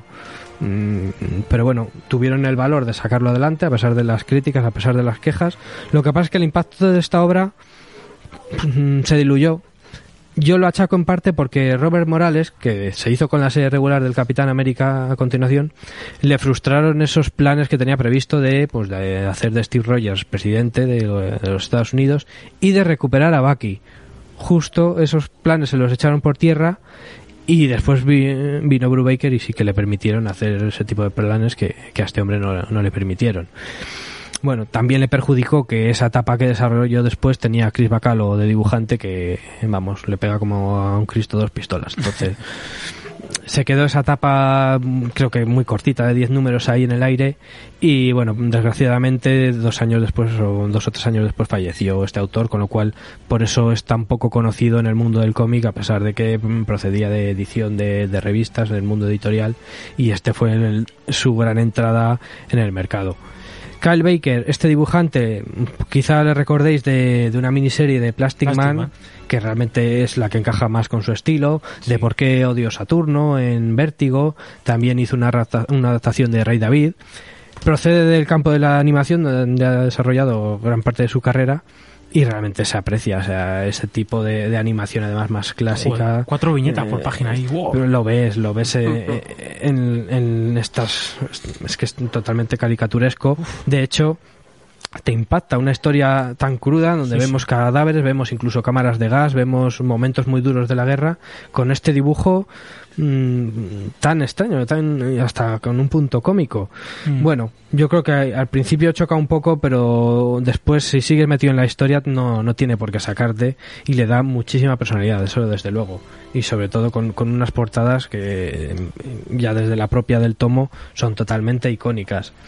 Creo que en ese sentido, por lo que significa y por toda la crudeza de lo que se nos cuenta, creo que le, es un aporte muy, muy, muy interesante a, a la mitología del Capitán América. De hecho, me atrevería a decir que es de sus obras más relevantes. Ese personaje parece dibujado por Sergio Aragonés. ¿Sabes por quién parece dibujado esto? Por Michael Avoen Oeming de Powers, por ejemplo. Ah. Estas caras Ah, así. sí, o sea, es un estilo muy esquemático, como con cuatro líneas. Sí, de humor. realmente, sí, sí. Pero bueno, después también, por ejemplo, aquí Hitler. aparece Hitler y, bueno, tampoco le vemos aquí. en la de arriba, la, el- ah, no, que no. Hitler, digo, la El cambio el de. Hitler. Pero el, sí, el dibujo es muy naif, es súper naif. Es hiper naif. claro. Pero bueno, oye, si funciona. Yo no sé por qué no me lo he leído, no sé a la, a la hora de leérselo si sí o si no, pero me parece horrible, pero me atrae, no puedo, o sea, que Claro, tiene, claro. Ese, tiene ese puntito de... Claro, a ver, es que es un dibujante, que es lo que decimos, su estilo pega pues con ese Plastic Man, Claro. ahí, como anillo al dedo, este estilo tan exagerado. Es el capi de Outsider Comics. Pero en el fondo, pero le da también una personalidad tan enorme a esta obra que, que no la concebiría ahora mismo de otra manera y además, pues que entiendo razonable esa apuesta de, de darle la autoría a dos autores negros que le aporten esa sensibilidad a todos los temas de racismo que, que tratan aquí. Y bueno, tiene algunas sorpresas que, que evidentemente quien incluso haya visto la serie de televisión pues ya se huele un poco el final, que es lo que eh, se encuentra en el presente. Y bueno, pues es muy acertado que la recuperen ahora porque tiene incluso más relevancia que, que en ese 2003 lejano, porque esto queda un poco ahí en el olvido, otra obra más de estas experimentales de, de Marvel de aquel entonces, pero yo creo que hoy ya con toda la sensibilidad que hay de la diversidad, mm, creo que vamos, es más relevante que nunca. Me estoy acordando, tú seguro que me lo vas a resolver, en el Capi de Rob Liefeld, un cómic mucho mejor dibujado que este, por supuesto. eh, al principio, cuando pues el Capi es una especie de, pues de Arnold Schwarzenegger en Mentiras Arriesgadas, un soldado ahí que está inactivo, hay un tío negro viejo con el escudo buscándoselo para dar, no será este, yo creo que será este tipo, ¿no? Esto es posterior. Pero ya, pero digo que será ese personaje, ¿no? Porque ese personaje no se crea, no se crea aquí, ¿verdad? no, no, siempre, sí, sí. Ah, se crea aquí, ah, Se bueno, crea pues aquí, ¿eh? negro y viejo. Ese por- yo creo que era, vamos, un primo era- hermano, pero sí, sí. Era un visionario, Liefeld. Esto se crea aquí, esto es un Vale, ejercicio vale, de- vale. de retrocontinuidad pura y dura. Vale, vale. Y además aquello de Rob Liefeld era en otro universo y otra otra movida. O sea, Eso es canon. Pero vamos, realmente me parece muy interesante esta recuperación y lo que es una lástima es que Morales, pues eso, falleciese unos pocos años después, porque yo creo que con este, estos toques políticos y sociales creo que están bastante bien cogidos en esta obra y seguramente nos hubiese podido dar más obras interesantes de este estilo, incluso una etapa en ese Capitán América tradicional si no le hubiesen puesto tantas pegas editoriales. Curiosamente, porque tampoco tenía ese gran nombre como Straczynski, por ejemplo, que le dejaron en Spider-Man hacer y deshacer muchísimo más. Así que, bueno, si os interesa el Capitán América, lo- eh, todo este enfoque también de, pues del halcón como Capitán América, o sea, ese cambio racial, o ver los orígenes de, de dónde realmente salía todo esto, porque esto es canon, pues con este tomo que contiene los siete números USA lo tenéis, lo tenéis solucionado. Pues. eh, Mm, sí, me gozó. No, no, simplemente iba a comentar que igual, igual peco de intentar corregir a Juanjo, pero yo me quedé con que la historia era que intentaban recrear eh, a Steve Rogers, pero con una versión previa al, al suelo del super soldado. O sea, que el primer capitán seguía siendo el Capitán América, pero intentaban recrearlo con estos 300 negros y con una versión anterior al super sol- al suelo del super soldado que, que también parte de la polémica hubo también por una falta de entendimiento de la obra no porque dijeran que fuese el primer Capitán América sino porque lo entendieron mal al ser una versión anterior al super soldado O sea, yo, mm, pues la verdad es que ahora me haces dudar, porque yo lo que entendía es que precisamente de todos esos experimentos que te ponen igual en, igual de mal lugar a los americanos que a los alemanes, Sí, sí. es de donde desarrollan ese suero definitivo que utilizaban después. Pero la verdad es que ya más. es que pa- parte, parte de esta abierta polémica eh, me, me bueno aquí voy a me, voy a llegar a un poco de no no no spoiler no de, de la tontería que tienen los americanos de leerlo bien por favor porque en ningún momento dicen eso que era el primer Capitán América este señor Isaías sino que usaron una versión previa al super soldado o sea la gente lo estaba entendiendo mal y quejándose por eso Hombre, que la gente que se queja de eso es que, es que lee mal. Pero sí. vamos, que, Bueno, ya que. que aún así, aunque fuese el primer Capitán América, tampoco pasaba nada. O sea, no no está en un contexto perfectamente lógico, sobre todo con, con estos antecedentes reales que, que nos presentan aquí. Pues ahí lo tenéis. Y yo me parece un rescate interesante. Sí que es verdad que eh, tiempo han tenido. Pero bueno, ahí hace falta a veces series y películas para que salgan ciertas cosas. Pero bueno. Claro. En fin, eh, Capitán América, la verdad. Aquí ahora sí que la vais a, a ver. Eh, rojo, blanco y negro. Robin Morales con Kai Baker con un tomo en cartones. Son 176 páginas de Marvel HC. Oh. Y voy a irme a otro Marvel HC porque Gonzaga sigue con su, con su crónica de matanza de Clayton Crane. Sí, habéis hablado de que aquí muchos seguís vuestras propias sagas, vuestras propias cronologías y, y series de, de reseñas, pero yo, yo las tres obras que traigo hoy son tres continuaciones mías, o sea que Bien, bien hecho. Así me gusta. hay continuidad, el Gonzaga verso. Pues la primera que he traído, Brutal. Seguimos con esta publicación que tiene ahora de sacar todo lo que publicaron de, de Matanza, que no sé por aquella época, que fue 2000, 2010 o así, Perdón. 2012. ¿Os dais cuenta la de material que traemos aquí porque se reedita por una película o por una serie? En plan, hace Sí. falta, hace falta que venga Y una cada- peli, una serie para que reediten material. Y cada vez Pero más, sí, ¿eh? Pero no sé Sí, si sí. es de Marvel, no. De otras cosas. no, no, pero joder, la visión, el capi este y, ma- y el matanza. Pues sí, además, Quiero pero como te digo, es material bueno. Y, y no, está sin publicar hasta que venga... ¿Sabías? Me preguntabas el otro día, Juanjo, perdón, Gonzaga, ¿eh? Eh, Nada. que lo de los Vengadores Costa Oeste, que es todo donde se basa WandaVision, ¿dónde está? Pues efectivamente. ten- Agotadísimo. tendremos que esperar a que venga un, un producto que tenga los Vengadores Costa Oeste para ese material. Porque en este, to- en este tomo de la Bruja de la Visión referencia un montón de los Vengadores Claro, Costa Oeste. pero es que es alucinante que no hayan recuperado eso. Sí, Pe- perdón, Ozaga, continúa. Nada, nada, pues, pues es, bueno, por lo menos las obras que estoy trayendo yo las están trayendo antes de que se edite la película y no después de que se edite la película. Van un poco así con previsión. Y pues no sé, que les dio por 2010, 2012 a sacar un montón de mini historias de, de matanza. Pues aquí traigo la continuación de una que traje hace unas semanas, de esta matanza, eh, no sé si eran problemas familiares o matanzas familiares o algo familiares de matanza. Y esta continuación de hace unas semanas, que recordemos que este Pletus Cassidy con su simbionte volvía de, de la muerte y tenía movidas con una empresa es la de Tony Stark, pero que juntaba simbiontes con tecnología, pues revivía a Cletus Kasady, revivía al simbionte, y me apareció un nuevo, simbionte y Cletus Kasady pues era atrapado otra vez. Y qué sorpresa, pues Cletus Kasady se escapa de la cárcel de, de la balsa y aparece en un pueblecito de, Colorado donde después de darse un atracón de carne en un matadero pues toma todo el pueblo como rehén y un pequeño grupo de, Vengadores, porque en, es, en, esa época Spider-Man pues se incorporó a los Vengadores, pues formado por Capi Lobezno, Halcón, La Cosa y el propio Spider-Man, pues van a, van a detener a, a este Cretus Casa y Matanza que tiene a todo el pueblo cogido como rehén. Y nada más llegar allí, pues como son todos unos inexpertos, menos eh, este Spider-Man, eh, pues el Cretus Kasady, como está dopadísimo después de ese atracón que se ha dado a carne, pues todos eh, tienen un, son poseídos por el simbionte y Spider-Man consigue escapar. Y pues como tiene a todo este pueblo como rehén y a estos ex compañeros ahora suyos de Vengadores como, como secuaces, pues Spider-Man tiene que estar en plan sigiloso, eh, sin poder hacer ningún ataque directo al propio Matanza y salvando como puede a estos pueblerinos que están eh, completamente pues con la, soga al cuello, porque mientras que tiene algunos también poseídos con el simbionte, a otros los tiene continuamente amenazados ya con matarles a, a ellos mismos, a sus hijos, y les obliga a hacer un montón de cosas como de repente les dice, pues ahora están, están, todos en la iglesia y dice, pues ahora coger unas tenazas y quitaros los dientes, quitaros los tres dientes. Y así vemos partes un poco crudas eh, durante esta obra en la que vemos un poco eh, un Kratos Casadí un poco diferente porque no actúa él directamente con el simbionte matando a la gente y amenazándola, sino que actúa eh, pues amenazando, actúa usando el simbionte en otros. Es un Kratos Casadí un poquito diferente a lo que hemos visto hasta ahora, bastante interesantillo. También vemos por ahí, como ya he dicho, Spider-Man haciendo lo que puede, como si fuese un Solid Snake, un, un espía ahí eh, a duras penas sobreviviendo en este pueblo.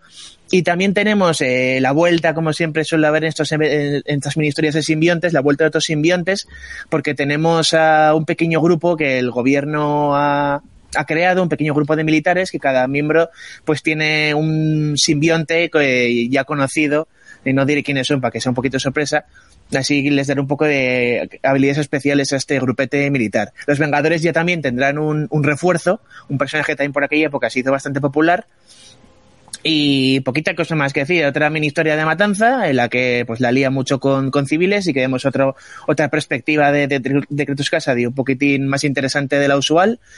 Eh, también decir que eso, como Spider-Man es un vengador, pues también le da un, tiene un, un, rollo un poquito más diferente, tiene más compañeros, tiene otra mentalidad un poco el Spider-Man, y el dibujo sigue siendo el mismo que de estas últimas tres obras que he traído de, de Matanza, de, de este señor eh, Clayton Crane, que a mí no me, no me gusta demasiado, es, un poco estilo realista, un poco extraño, coloreado como a pinceladas, que a mí no me termina de convencer. Porque es rosa oscuro.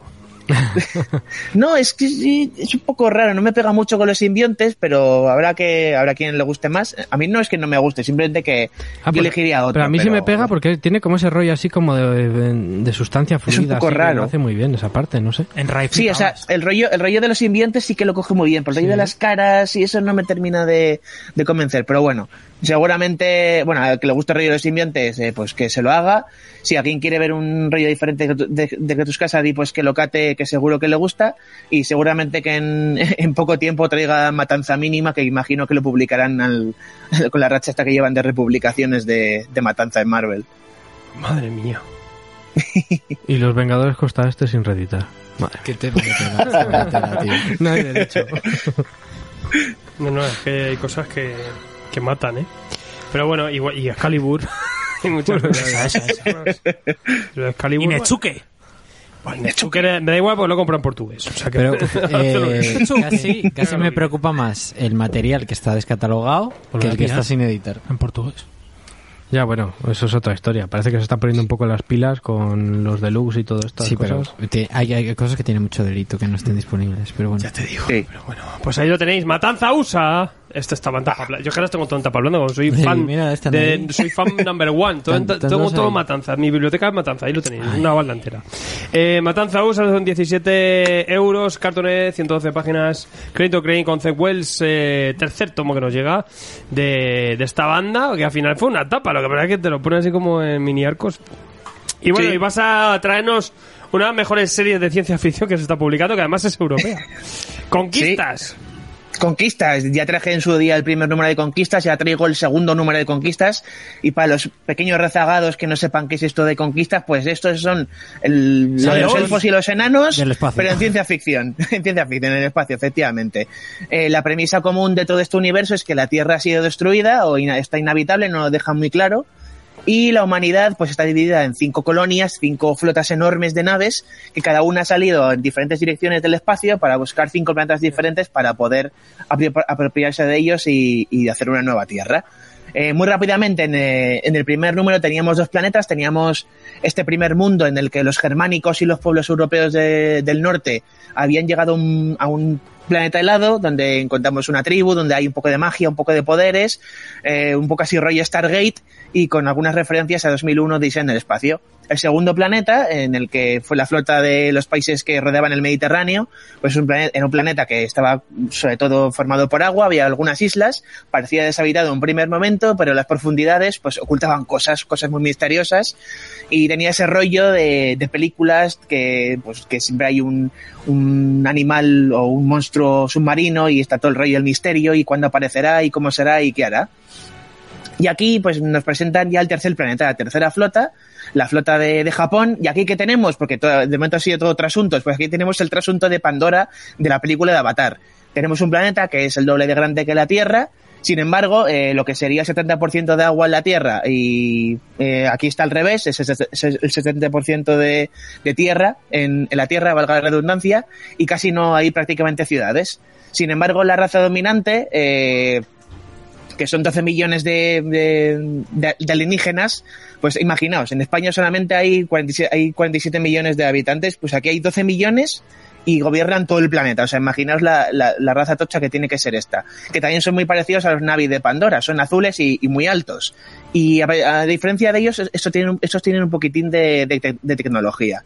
Y más que el aspecto este tan amigable como pueden tener las tribus y la fauna de Avatar, pues aquí tanto los alienígenas como, como los animales que, pobla- que poblan el planeta, pues son todo como más, amenazantes, con mucho más dientes y con mucho más pinchos. Eh, también tendremos el trasunto de, Avatar en, en Avatar, ya que el protagonista de esta obra pues usará una especie de traje que le servirá un poco para, para negociar con esta tribu alienígena, porque ya que, a diferencia de la película, aquí no buscan recursos, aquí lo que buscan es quitarse de en medio a estos aliens, que son bastante más hostiles que los de esta película de Avatar, y buscarán eh, asociarse con estos alienígenas tanto por las buenas como por las malas. Así que a ver qué, qué triunfará en, en esta historia, ya tendréis que leerlo. Y el cuarto mundo, eh, ¿qué tenemos aquí? Pues tenemos a la flota de, de los americanos, ¿eh? la flota de USA, de los marines, El de Jack que Kirby. aquí son que aquí son, son todos cyborgs y aquí tendremos el trasunto de, de la película de Starship Troopers. aquí ten- llegan a un planeta desértico que parece inhabitado en un primer momento, pero que está, encuentran que está habitado por un montón de gorilas robóticos que descubren que esta era, estos gorilas en la mano de obra que usaban esta antigua civilización que al parecer se ha acabado y que descubren que se les fue un poquitín de, de las manos todo el tema de, de las máquinas y de la, de la inteligencia artificial, que eso produjo, produjo, eh, produjo la decadencia de esta civil- antigua civilización. Y estos marines cyborgs pues tendrán que lidiar un poco con estos gorilas y esta inteligencia artificial que igual no está tan apagada como, como podría parecer. Por algo miseria, así- se le fue de las manos lo de las máquinas. Se le fue, se le fue.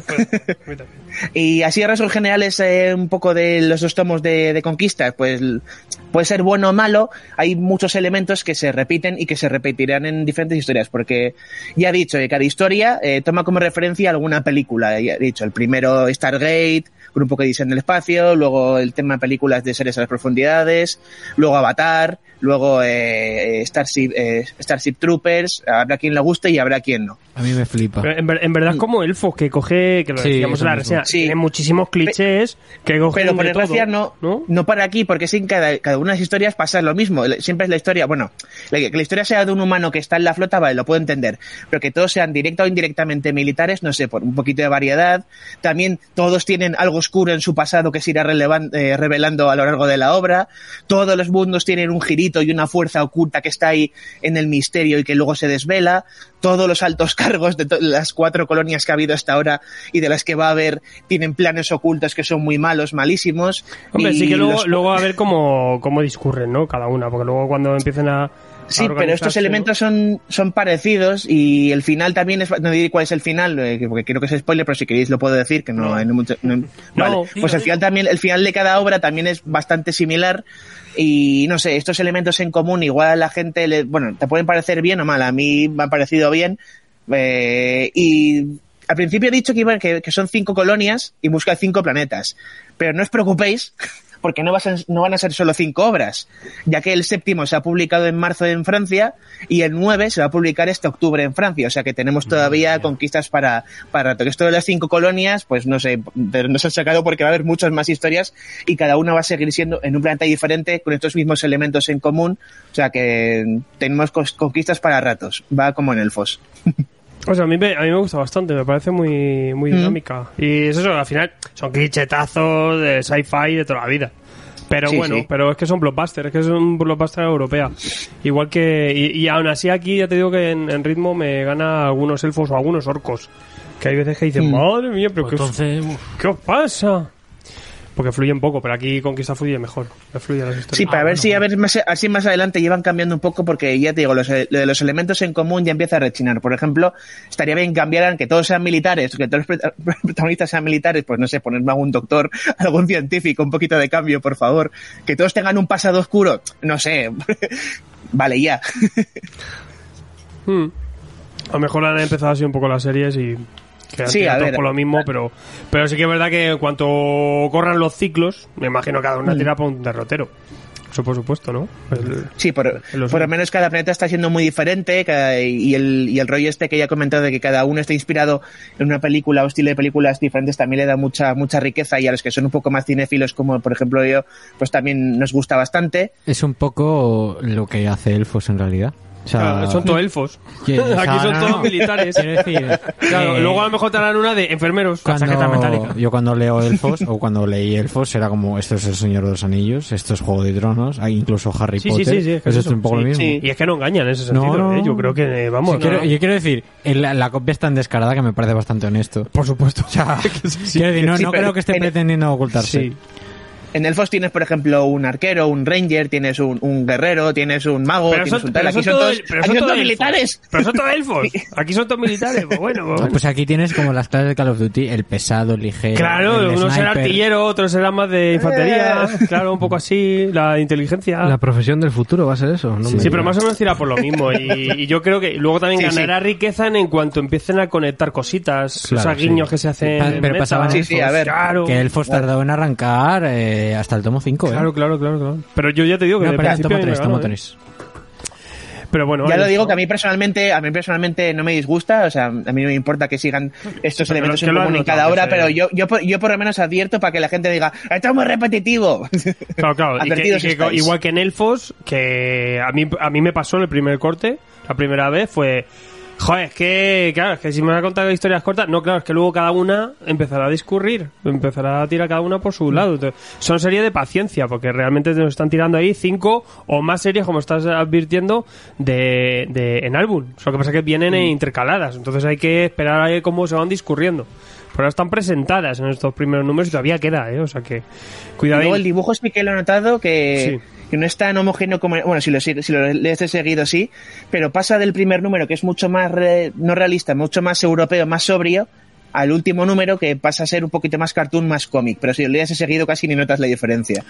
Pues aquí tenéis Conquistas 2, aquí tenemos las colonias de Decorum y Urania, los eh, tercer y cuarto álbum, eh, tercera y cuarta historia individual, que siguen corriendo en este Elfos del Futuro, eh, son 25 euros, cartón de 120 páginas, y iremos viendo, porque esto va, la cadencia es eh, rapidilla, más o menos. Esto además entre la publicación de orcos, elfos, eh, justo ahora salían orcos y enanos y todo, Muy cada bien, mes eh, sí. hay alguna. El o sea mul- que- multiverso europeo. Yo estoy muy enganchado y la verdad es que me mola. Eh, Yo estoy, yo estoy esperando, yo estoy esperando que lleguen en conquistas al planeta de elfos o de enanos y, los, y se los encuentren ¿Os ahí. imagináis? Infinity War, chaval. Vale, y vamos con una distopía en Los Ángeles de Libermejo, en Vértigo, de los últimos coletazos que dio Vértigo. Efectivamente, salimos de los traigo, pueblos. Ahí sí que salimos del pueblo, ¿no? Boxeadores Tuning. efectivamente, traigo otra obra posapocalíptica para seguir mi, mi saga de obras posapocalípticas, de esas que tra- suelo traer yo. y que, Eh, un y momento, de- un momento. Dijiste que todo lo que traías era continuación de lo que habías traído tú. Esta no. Claro. Esto sí es continuación de emisoras posapocalípticas. Pues una Ah, continuación sí, su- está espiritual. creando su propia sección. Es tío. espiritual la Claro. continuación. Soy de órdago. Claro. Como yo esto lo reseñé hace cuatro años, podrías una continuación de ello. Fíjate, ya Nada. está, ya te he Ya- está. Te he dejado el legado del suicidas. Jo, menudo legado. Yo que- sí, bueno, yo que ya ve los rústicos, ahora que alguien reseñe el cartoné. Claro, esto es la antigua, la editorial antiguamente conocida como Vértigo, Bueno, hem- hemos especificado el título Suicidas, Suicidas, de sí, Suiciders. Suiciders. Y esto es, como ya hemos dicho, una obra posapocalíptica. ¿Y qué ha pasado aquí? Pues que un terremoto ha arrasado toda la costa oeste de... Y los Vengadores también, toda la costa oeste de... Todos, todos, ¿no? Con- Por eso nos han reeditado. Vaya. algo era, algo era. Y de los restos de, de Los Ángeles, pues han nacido los Nuevos Ángeles. ¿Y qué es esto? Pues esto es una ciudad pues completamente en ruinas, enorme. Tenía que haber sido Eh, los arcángeles, lo podrían llamado. Habría estado guay, sí. De San Rafael. Y en el centro de esta ciudad, pues se ha erigido un montón de edificios muy bonitos, donde todos los ricos, los más pudientes de que han sobrevivido a este terremoto, pues han erigido ahí su pequeña ciudad. Aquí tenemos un, otra vez la diferencia de clases que luego veremos en, en Rompenieves.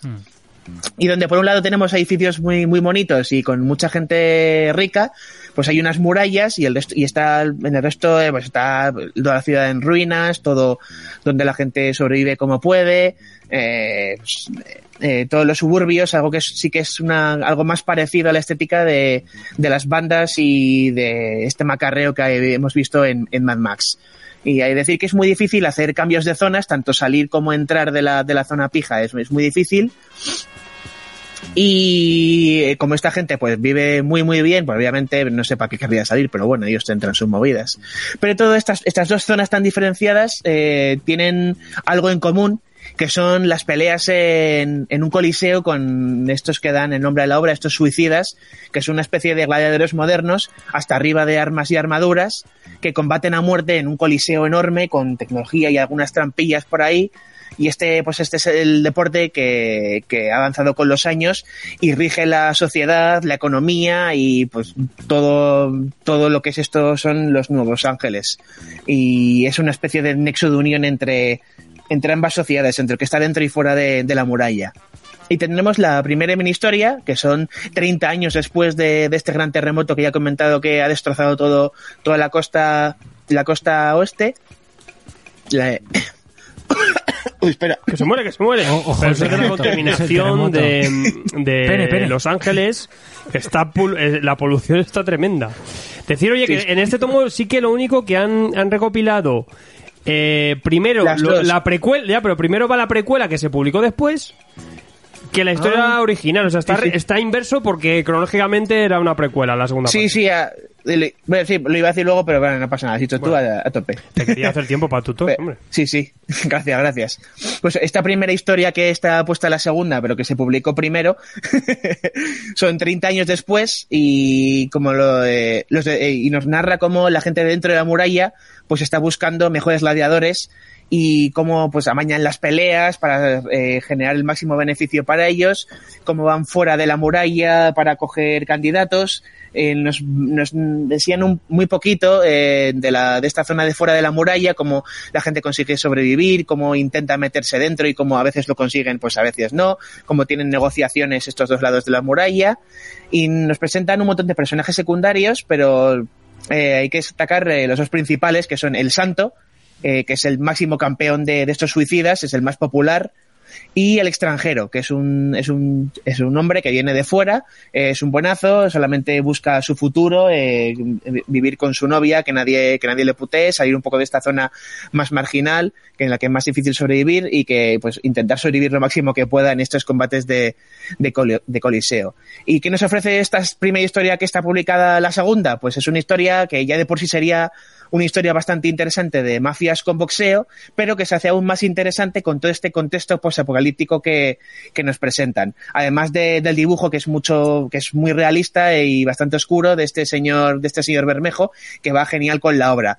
Eh, destaca, que hace que además se destaquen mucho las, las luces de neón de los espectáculos y, y el fuego, y además hace unas, unas escenas de acción brutales de las que destacar las splash pages de este artista, tanto las de las escenas de pelea y de acción como las escenas narrativas. ¿Y qué tendremos en la segunda historia que está publicada, que está puesta en la primera en este, en este tocho?